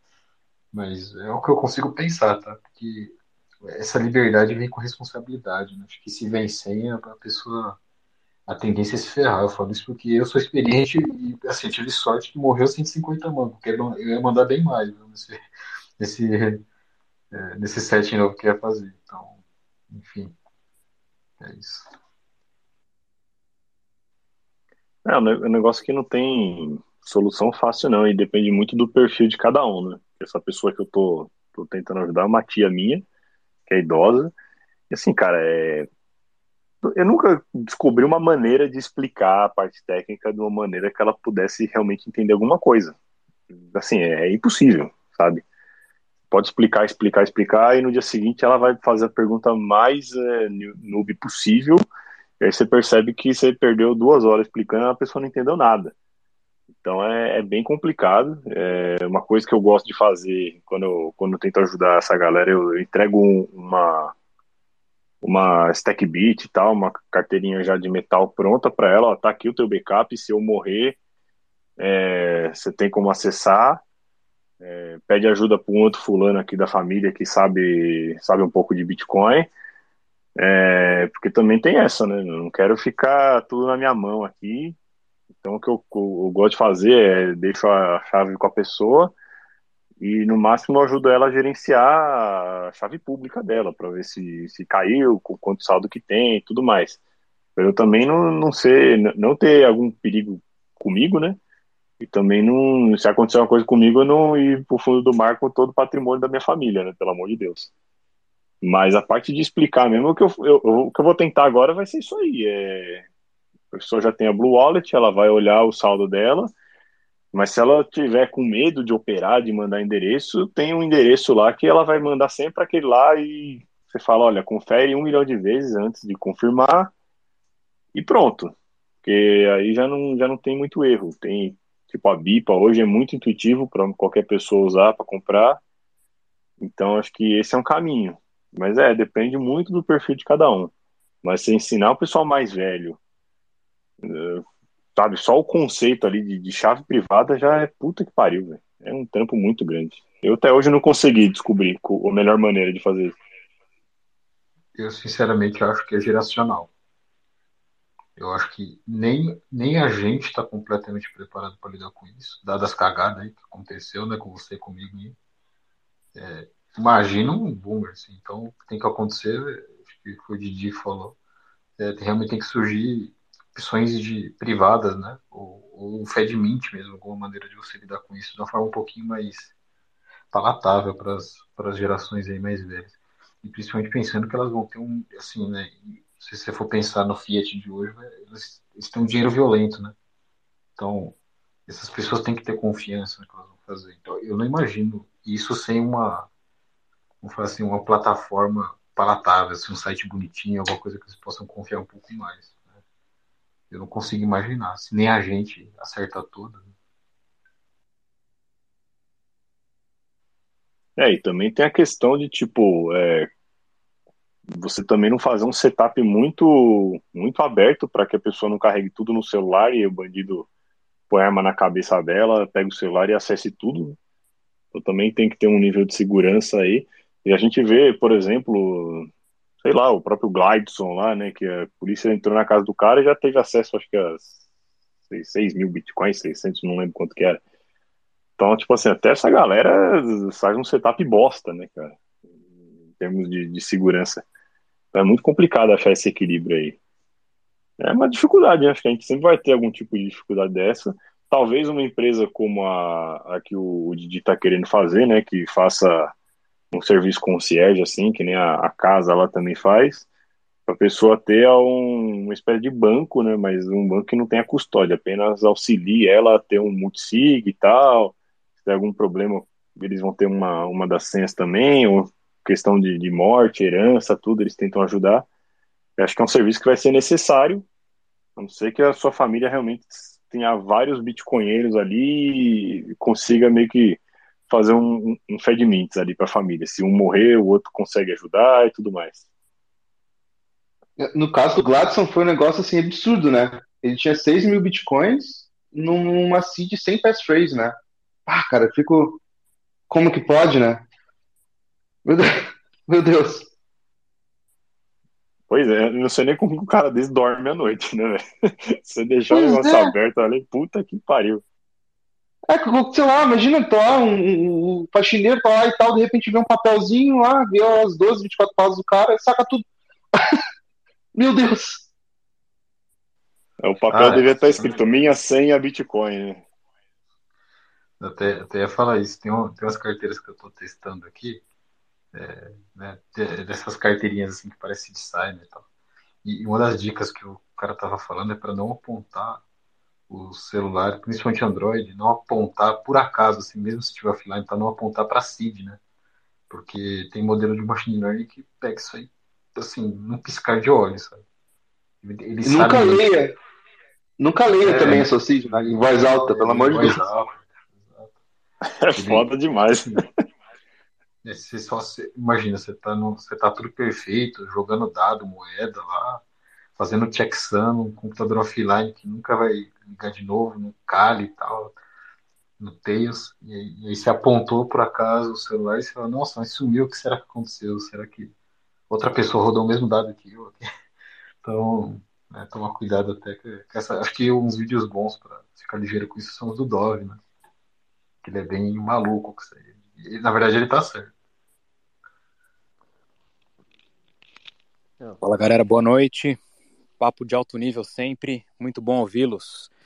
Queria compartilhar só da mesma, do mesmo desafio, assim, né? Questão geracional aí, quando eu converso com a maioria dos boomers, assim, eu vejo que o que eu encontro de dificuldade é de passar ideia na questão do BTC, que vai muito além de valor, claro. E eu vejo que a maior dificuldade que eles passam, assim, que eles dizem, que é para eles não é tangível. Ah, eles querem alguma coisa que eles consigam tocar, encostar e tal. E como que eu tenho contornado um pouco melhor essa, essa, essa, esse desafio, né? Bom, eu digo que, bom, aquilo lá não é tangível no sentido físico, mas é uma propriedade. Aí eu faço uma analogia com os perfis de Facebook, Instagram e tal. Quanto que ele pagaria pelo perfil dele do Instagram? Pelo que ele tá, né? Digital, não é nada tangível, mas tem um valor. E eu uso muita analogia para sim, trazer para as pessoas assim é do que a gente está comprando. Na verdade, quando a gente compra o Bitcoin, você não está comprando algo primeiro para especular valor, você está comprando uma propriedade de fato. E que propriedade é essa? Você está comprando ali um lote no único terreno descentralizado de todos. Aí, quando você fala descentralizado, acabou a conversa, né? Acho que você deve passar essa mesma dificuldade. Então, eu evito trazer alguma dessas palavras e eu tento simplificar da seguinte maneira: imagina sendo lá aqui em São Paulo, logo no começo do século, vai, 1800, e comprar um terreno ali na Faria Lima. Esse terreno ele tem um valor, né, no momento que você compra. Mas por ele ser escasso e só existir uma Faria Lima, você no futuro vai ter ali um, uma apreciação naquele valor, mas vai muito além do valor em si. É você está ali comprando um ativo escasso que de fato não tem outro igual. Isso, ao longo do tempo, se valoriza naturalmente e não, é, não tem que, de novo, comprar pensando em valor. E esse é a principal, assim, acho que é a arapuca que acontece nos pensamentos da, dos boomers, assim. Eles, a gente tenta mostrar para ele que a gente está ali com um ativo inconfiscável, incensurável, que vai ali, né, você vai parar de financiar a máquina pública Isso para eles não convence. Então acaba se tendo que falar um pouco de valores, sim, para a pessoa entender. E outra, viu, gente? Acho que é importante mencionar. É... Pelo menos assim, conversando, né, até trazendo uma, uma conversa com meu sogro. Ele me perguntando, mas qual o time frame assim de, de que você te, pensa em ter, por exemplo, um lucro, já que nada disso que eu falei de é, não ser confiscável, de ser um ativo, né, é, uma propriedade em si que ninguém pega de você, isso nada convence, então a gente começa a falar de preço. E aí ele pergunta, qual o time frame de, de que você tem para pegar aí um lucro que seja, vai, maior do que eu estou investindo? Eu falo, bom, você tem que ter um horizonte mínimo, então, 5, 10 anos, 15 anos. Aí ele fala, ah, mas eu não tenho todo esse tempo de vida. Então, gente, primeiro de tudo, eu percebo que as dificuldades dos boomers em entender é para eles não é tangível, e isso conta muito para eles. Segundo, o tempo de vida deles é diferente do nosso. Eu tenho 40 anos, não sou tão também jovem assim, mas é diferente de uma pessoa que tem os seus 60, 70 anos. Né? Então, o tempo de retorno que eles pensam é diferente do nosso e eles querem coisas mais imediatas. Pois bem, para fechar minha fala, eu digo assim: esse evento do, do PT, aí, enfim, essa derrocada toda que está tendo, né, que vai muito além de PT, é a nova agenda aí sendo cumprida, né, dos wafers aí da vida, essa tomada de poder global, as pessoas estão percebendo e estão vendo que tem um risco cada vez maior de confisco, enfim, de tudo aquilo que a gente já sabe que já aconteceram em alguns outros países, aqui mesmo no Brasil com confisco. E os boomers estão percebendo que, bom, é hora então de eu me precaver. Aí eles, a maioria vai em terreno, né, imóveis, tá aquela velha saída de sempre. Mas eu vejo que eles estão começando a pelo menos considerar a ideia do Bitcoin.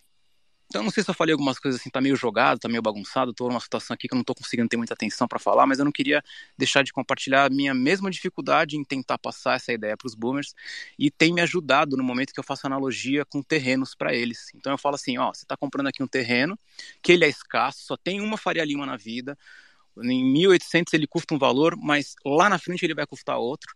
E por que, que ele vai custar? Porque só existe esse lugar, esse lugar é onde vai ser feito ali em São Paulo, vão ser feitos os negócios, as transações, então ele tem o seu valor. E aí, trazendo para o Bitcoin, é o único, é um oásis no meio da criptografia, das criptomoedas, é o único protocolo descentralizado, que não tem ninguém por trás, né, no caso descentralizado, maior backlog, maior comunidade desenvolvedora por trás, enfim, toda uma série aí de vantagens que nenhuma das outras 20 mil criptomoedas que se tem aí, que vão ser criadas cada vez mais, possuem e possuirão. Portanto, é de bom tom começarem a investir. Então, isso deixa uma pulguinha atrás da orelha deles. Aí, quando parte pro operacional, que é o que vocês estavam falando agora no final, aí, aí estraga, né? Porque mostrar para a pessoa que ela tem que ter a autorresponsabilidade, que ela ali não tem um saque para ligar, que se perder já era, meu, dá medo para as pessoas. Então eu tento simplificar ao máximo. Baixo ali uma carteira de celular mesmo, mostro, né, as seeds ali, ó, isso aqui você não pode mostrar para ninguém, nem para mim. Quando o cara tá anotando ali eu nem olho.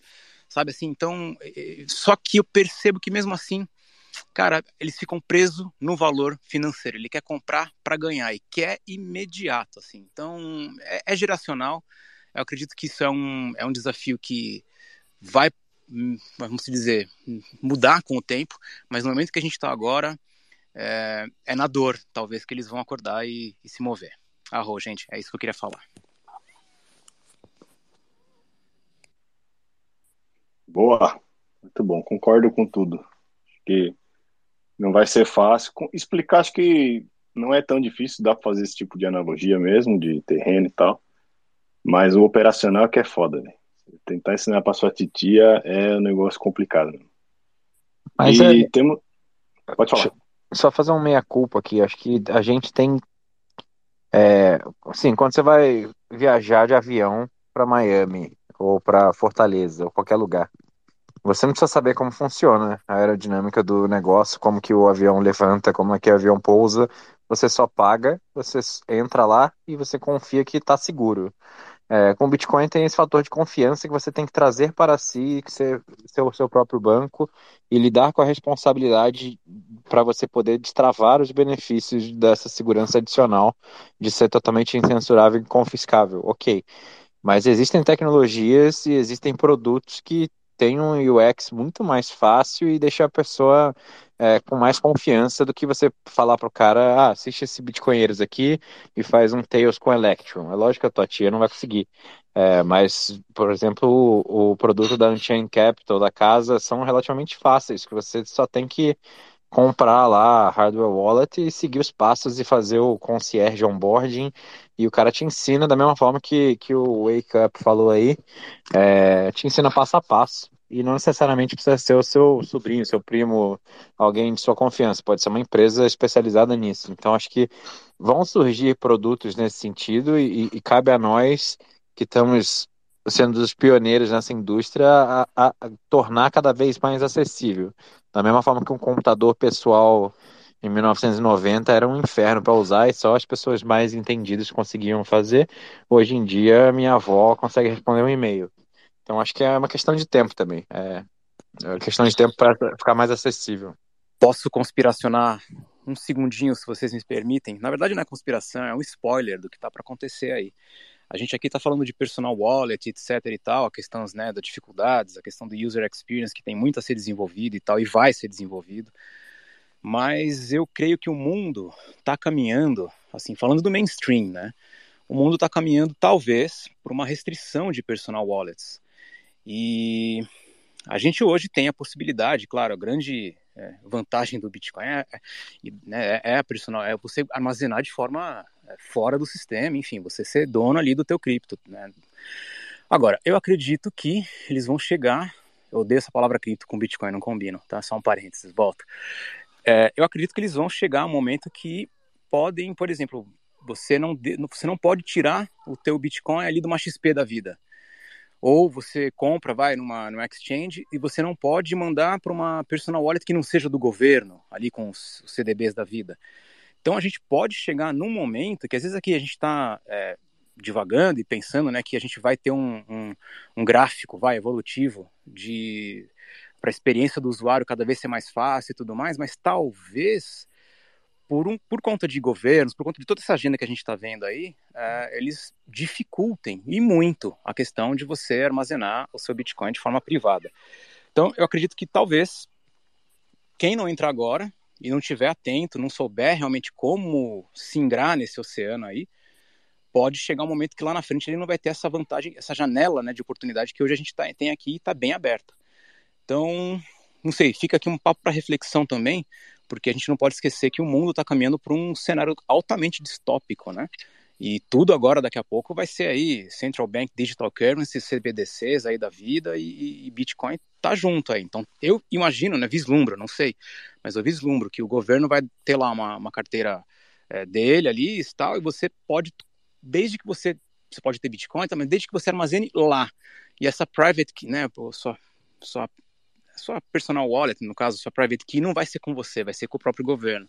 Aí bastou falar mal, bastou fazer alguma coisa que ele não queira, enfim, já era. Então, é um cenário possível, é uma possibilidade, não sei o quanto de probabilidade que isso tem de acontecer ou não, mas é, infelizmente, onde eu vejo que está caminhando. Então, os nossos avós que hoje, enfim, nossos pais, nossos parentes que hoje têm dificuldade, talvez lá na frente vão ter facilidades, mas é uma falsa facilidade, que é o quê? O cara ter lá um Bitcoin preso numa XP da vida? Não sei. Tomara que não seja assim, né, gente? Mas vamos lá, eu concordo com tudo que você falou. Eu não tenho dúvida nenhuma que a gente está caminhando para um cenário distópico e que os governos vão tentar coibir e até proibir a autocustódia em algum momento.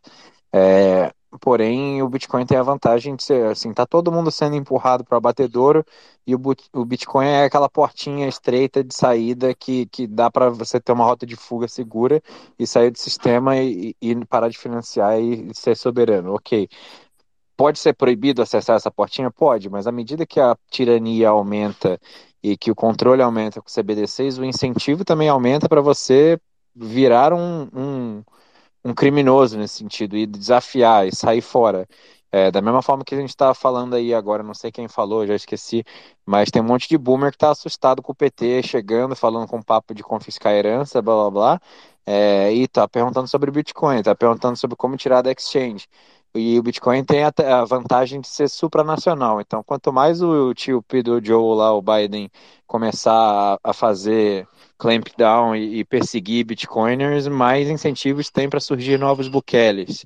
É, quanto mais o Lula vier tentar proibir Bitcoin aqui, quem vai se fuder mais são tipo, os mercados do Bitcoin da vida, as empresas grandes que já estão é, baseadas no sistema e são tão dependentes da regulamentação mas podem surgir outros piratas aí, entre aspas, empresas menores de outras jurisdições, é, facilitando essa porta. O que eles podem fazer é tentar implodir todas as rampas de Fiat, então você vai ser impossibilitado de fazer tranquilamente, como você faz no, numa BIPA, é, numa Binance, etc., depositar com Pix e comprar Bitcoin. É, e sacar também conversão de volta para Fiat. Isso provavelmente é o ponto onde eles têm como facilmente atacar mas é completamente impossível você impedir empresas pequenas de oferecer facilidades para as pessoas comprarem Bitcoin, seja P2P, seja a forma que for, é, e fazer a custódia segura com, com uma experiência de usuário positiva. Então, acho que tem a faca de dois gumes, ao mesmo tempo que eu tenho certeza que eles vão partir para cima, isso vai automaticamente aumentar o incentivo para as pessoas tomarem o risco de serem contraventores nesse sentido. Gostei, gostei. Provavelmente esses contraventores não vão ser os nossos parentes boomers. Alguns, alguns sim. Agora, os NPCs sempre vão se fuder. No cenário que você está descrevendo, a galera que está vacinada, que está seguindo a manada, vai se fuder, não tem como escapar. É isso aí. Há um tempo atrás já, já tinham implementado algumas carteiras, eu não me lembro se foi a. Eu acho que foi na. Na, na WhatsApp, tinha implementado uma parada lá do governo da Suíça de validação de endereços, né? Que tu teria que validar aquele endereço, uh, linkar ele com a tua, com o teu documento de identidade para e só poderia sacar para esse tipo de endereços. Então, uh, isso, na verdade já não sei se foi para frente. Eu sei que teve bastante repercussão no Twitter e, e a galera começou a questionar, né? E no fim eles falaram que eles só implementaram porque no futuro seria usado, mas uh, que não estavam não estavam forçando a fazer e tudo mais. No fim eles saíram pela tangente, né? Mas isso já já está acontecendo, sim. É, e essa questão é importante. Tanto que, por exemplo, o Sam, que foi o fundador da FTX, o cara que fez a fraude, está tá dando palestra, sendo vítima, né? É, sofreu por falta de credibilidade. Aquele cara da, da Two Arrow Capitals também, que também é uma fraude descarada, também está livre. Aí o cara da Terra Luna também está livre. E agora, o desenvolvedor que fez um código open source para o Tornado Cash, que botou seu nome, foi lá, não teve nada a ver, só botou lá no GitHub o código. Esse está preso e está preso acho que 100 dias e vai pegar mais, mais três meses agora, vai ficar praticamente seis meses preso, pelo menos.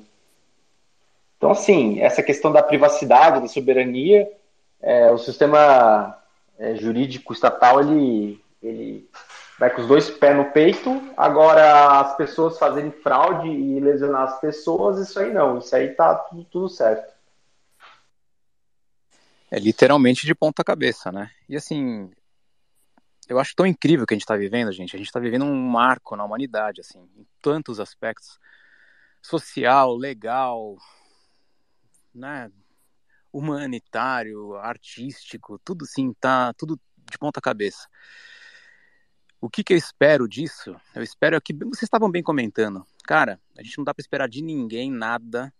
Gente tem que se proteger mesmo em todos os sentidos, não confiar em nada nem ninguém, tem que duvidar sempre né? Don't trust, verify no talo mesmo. E se preparar, se preparar para um, cara, uma convulsão social de várias maneiras, porque na hora que o NPCzão se ligar que ele caiu no golpe, é o que alguns estudiosos dizem aí. Uns vão se revoltar, ficar violentos, outros vão se matar, vão surtar, mas eu acredito que muitos também não vão nem despertar, vão morrer, sabe, sem saber de onde que veio. Então, a gente quando fala de Bitcoin é muito além da parte financeira, é muito além, é, é legado, é propriedade intelectual, né? Vocês sabem bem disso. E chats como esses fazem muito bem, é terapia de grupo mesmo, né? Porque não tá dando para tancar. Se não tiver essas conversas, se a gente não encontrar, né, pessoas similares assim que pelo menos estão enxergando ou estão questionando de uma forma ou de outra, questionando as mesmas coisas, porque tá ridículo. O clown world tá assim cada dia mais incrível, mais clown mesmo, né? E o que fazer? O que fazer? Cara, é tirar tudo do sistema, não ter esperanças nele. Para quem tem filhos, tal, eu não tenho, mas nossa, se eu tivesse, eu jamais deixaria em escolas. E é incrível, né? Você tem leis que te proíbem de deixar o filho lá para ser doutrinado, tal. Você é obrigado a, a doutrinar teu filho em escolas. Tem o homeschooling, né? Mas eu não sei em que nível que isso pode ou não. Mas o exemplo que nosso amigo aí falou, poxa, você tem aí o Deep State atuando aí através da FTX, por exemplo, claramente, um, todo um esquema, é uma quadrilha absurda, e o cara tá lá, fazendo conferência aí, junto com os grandes players do mundo aí, como um bonzinho. E é incrível como a mídia passa pano, né? O cara se ferrou porque ele doou eh, e tal, porque ele não teve respaldo, tal. ele sempre é a vítima, é a vítima, o, o Sam.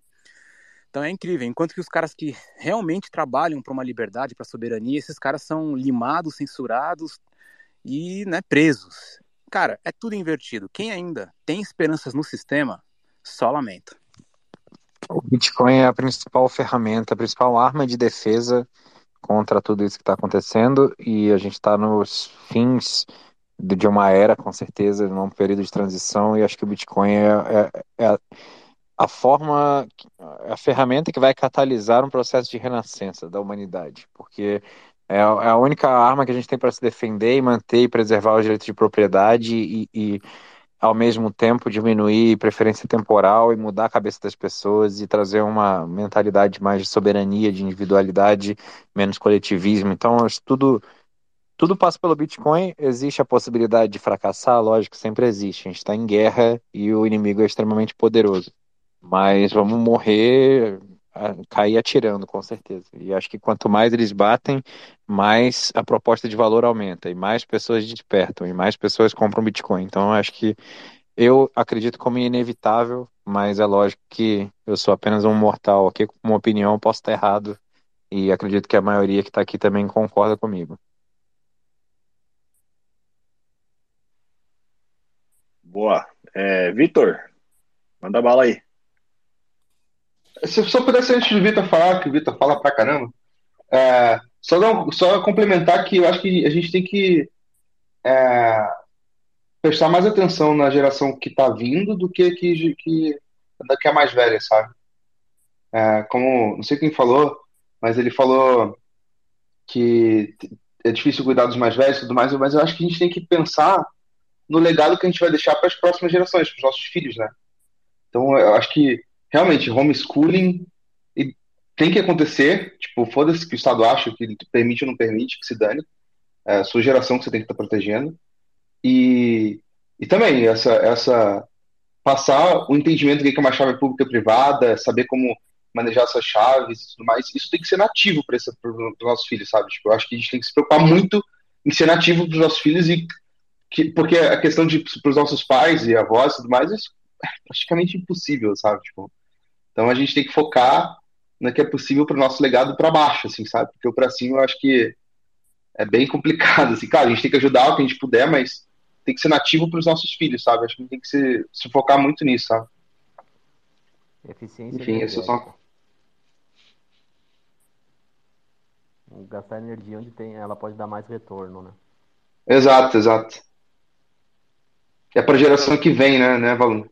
Isso aí.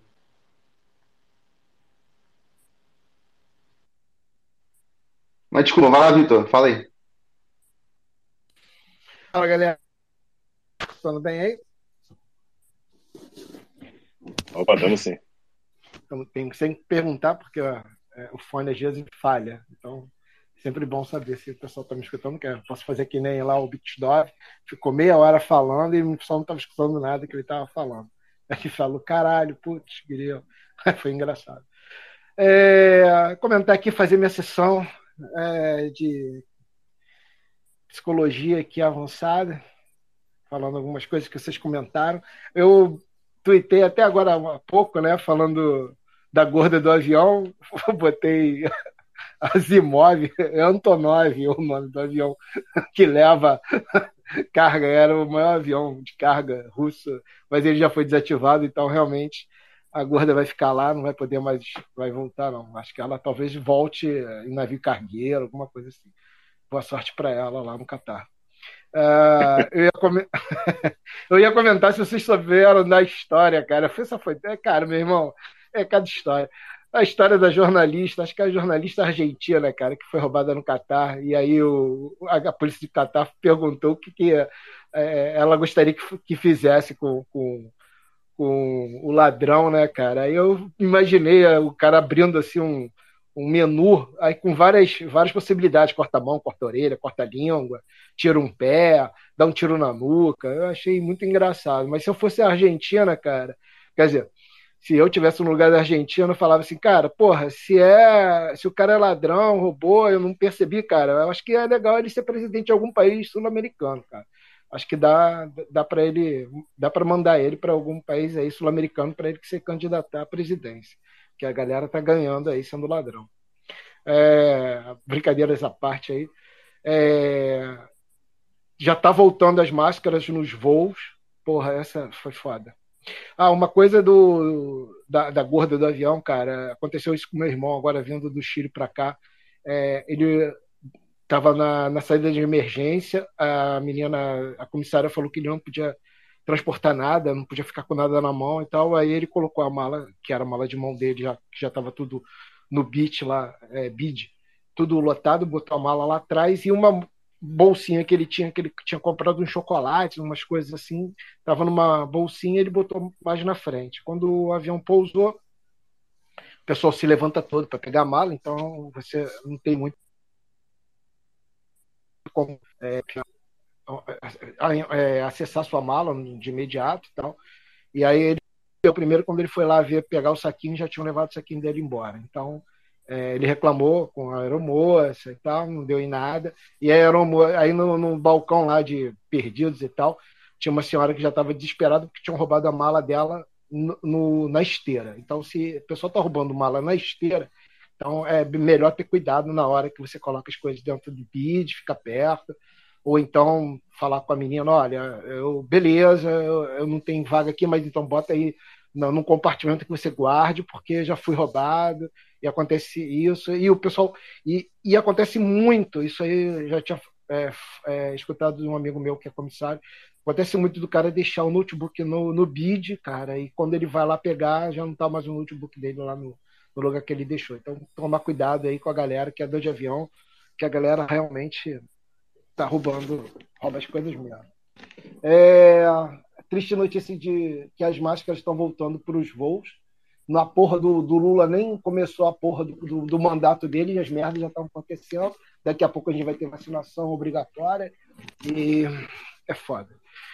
É, comentar aqui que a galera que xingou o Gilberto Gil não se importa muito quando é para xingar a Regina Duarte. Eu vi esse tweet eu gostei bastante.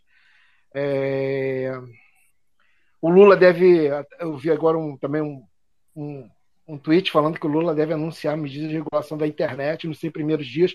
Aí o cara, meu irmão, só tem duas coisas que você tem que fazer: comprar Bitcoin e comprar uma VPN. Foda-se. Nada mais é importante no, no Brasil depois que o Lula entrar. É, o Dum falou que bandido bom é bandido aí, ele perdeu a conta dele, né, cara?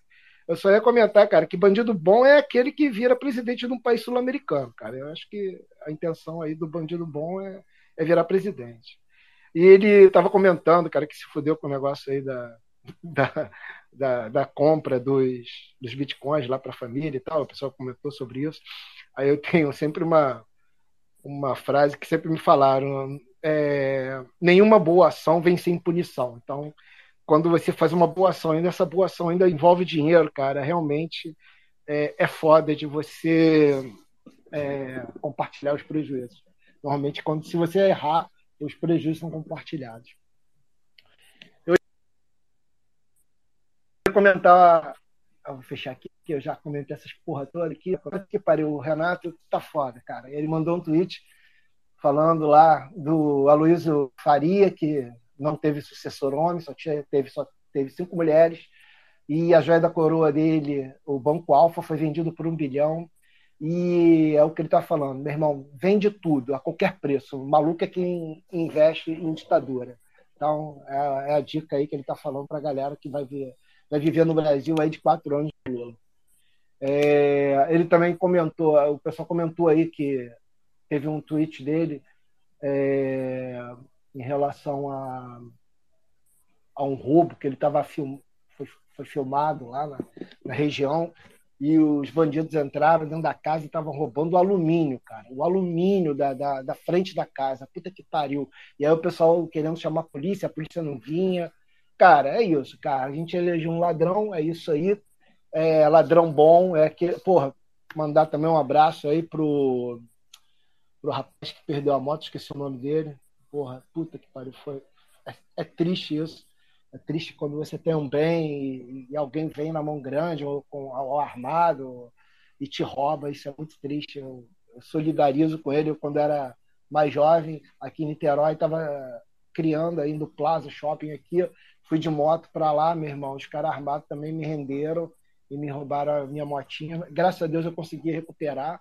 É, meu pai viu, um amigo meu viu a minha moto num, num showzinho lá em São Gonçalo. Meu pai tá, frequentava a casa da, da, da, segunda esposa dele lá e tal, e o cara avisou ele, ele ainda teve que subornar uma galera da polícia, ele ligou para a polícia, a polícia não ia lá para fazer, ele teve que dar uma grana para a galera do Camburão, para ir lá. Aí com grana, meu irmão, aí os caras cresceram, foram lá, pegaram a moto, pegaram o cara. O cara era da também era um policial, ele os caras pressionaram, falaram da onde que ele tinha comprado a moto, pegou a moto. Aí foram na casa do garoto que, que comprou, receptou, né? Que receptou a moto. E era aniversário do cara, o cara foi preso, foi uma merda do caralho. Eu consegui recuperar, mas depois eu já vendi com medo de acontecer alguma coisa de do cara do ladrão, sei lá, fazer alguma coisa comigo, eu vendi já a moto. Mas eu me solidarizo aí com o cara que perdeu a motinha dele, que puta que pariu, é foda. E é isso. É isso. É, o pessoal estava comentando aí formas de, de você fazer a custódia. Eu acho que quando o FedMint começar a aparecer, eu acho que vai ser uma solução aí para a galera que é família, é, formar uma federação, acho que vai ficar mais fácil o Bitcoin é intergeracional mesmo. Não adianta explicar nem para gente nova, quanto mais para gente velha, muito velha, é, que isso é um, é um terreno no mundo virtual em que esse terreno que eu estava até falando ali da Faria é um terreno que vai valorizar com o tempo, lógico, como qualquer terreno normalmente valoriza, mas é um terreno que o Estado não pode te pegar. Isso é a maior vantagem do Bitcoin. É, tem até um vídeo agora do tio Peter lá que ele fez no Bitin Rio, pensei que ele ia falar de criptomoeda lá, graças a Deus ele não falou. Ele falou de Bitcoin para a galera lá, que era tudo shitcoinheira. Só não sei, acho que não ficou muito feliz, mas foda-se. Ele mandou a real para a galera lá. É bom, se a galera quiser ver o vídeo, tá lá no canal dele lá do Diários da Quarentena, acho que é isso. Ele tá, colocou, colocou lá o videozinho lá. E é isso. Descarregar aqui minhas frustrações da semana. Espero que não tenha tomado muito tempo da galera. Um abraço aí, gente. Tudo de bom para vocês. Valeu, Vitor. E só para encerrar aqui os assuntos da noite, tem o que é o Salvador agora, eles vão voltar com a história do Bitcoin Bonds. Acho que eles estavam esperando aí o, o mercado cair, não sei porquê, né? Que era para ter lançado em março. E agora eles vão, vão retomar. E acho que ainda está no mesmo esquema de, do que eles tinham anunciado antes. Você compra o bonde, e aí, se o Bitcoin sobe, acho que eles te pagam metade da valorização. E se o Bitcoin cair, você acho que recebe 6% né, em dólar. Não lembro muito bem os detalhes. Alguém se interessa por esse bonde aí?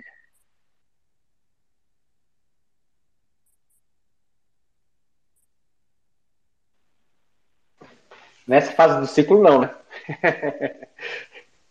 Mas numa fase do ciclo mais avançada, acho que é importante é, para longo prazo você colocar uma parte em dólar? É, talvez seja interessante se eles derem cidadania, né? Algum tipo de, de acesso lá depois. Eu acho que tinha também no plano deles. Acho que você, quem mora na América Latina, se eu não me engano, se você segurasse o bonde por dois anos, você já conseguiria, acho que pelo menos é, uma permissão de residência lá, alguma coisa do tipo. seria algo interessante, né? Eles também começarem a tentar atrair o público bitcoinheiro para lá, porque até esses dias saiu um podcast lá no Stefan Oliveira comentando, né, sobre a realidade de El Salvador, que era um país fudido, né? Era tipo um shithole ali do, da América Latina. Mas o Bukele conseguiu melhorar muita coisa, meteu muito vagabundo na cadeia e tal. Agora tá atraindo mais turismo, tá atraindo o capital, né? Então é, é uma boa aposta, talvez, né? É, de, mesmo se o, o, o bonde não, não acabar pagando muita coisa, mas às vezes para quem quer ter uma outra, né, outra bandeira aí no cardápio, talvez seja interessante.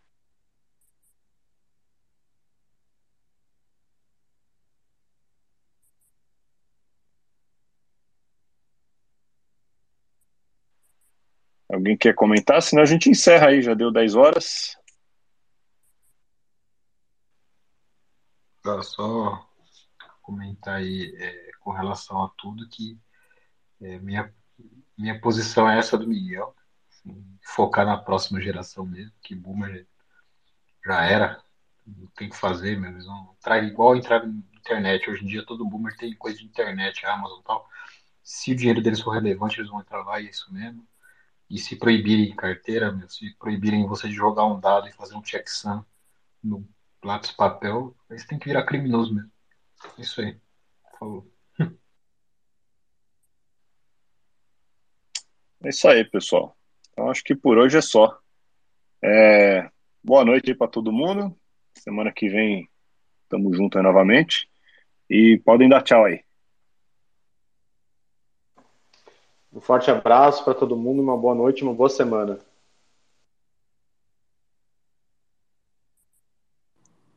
Isso aí, valeu, valeu pela resenha, pessoal. Uma boa semana aí para todo mundo. Forte abraço.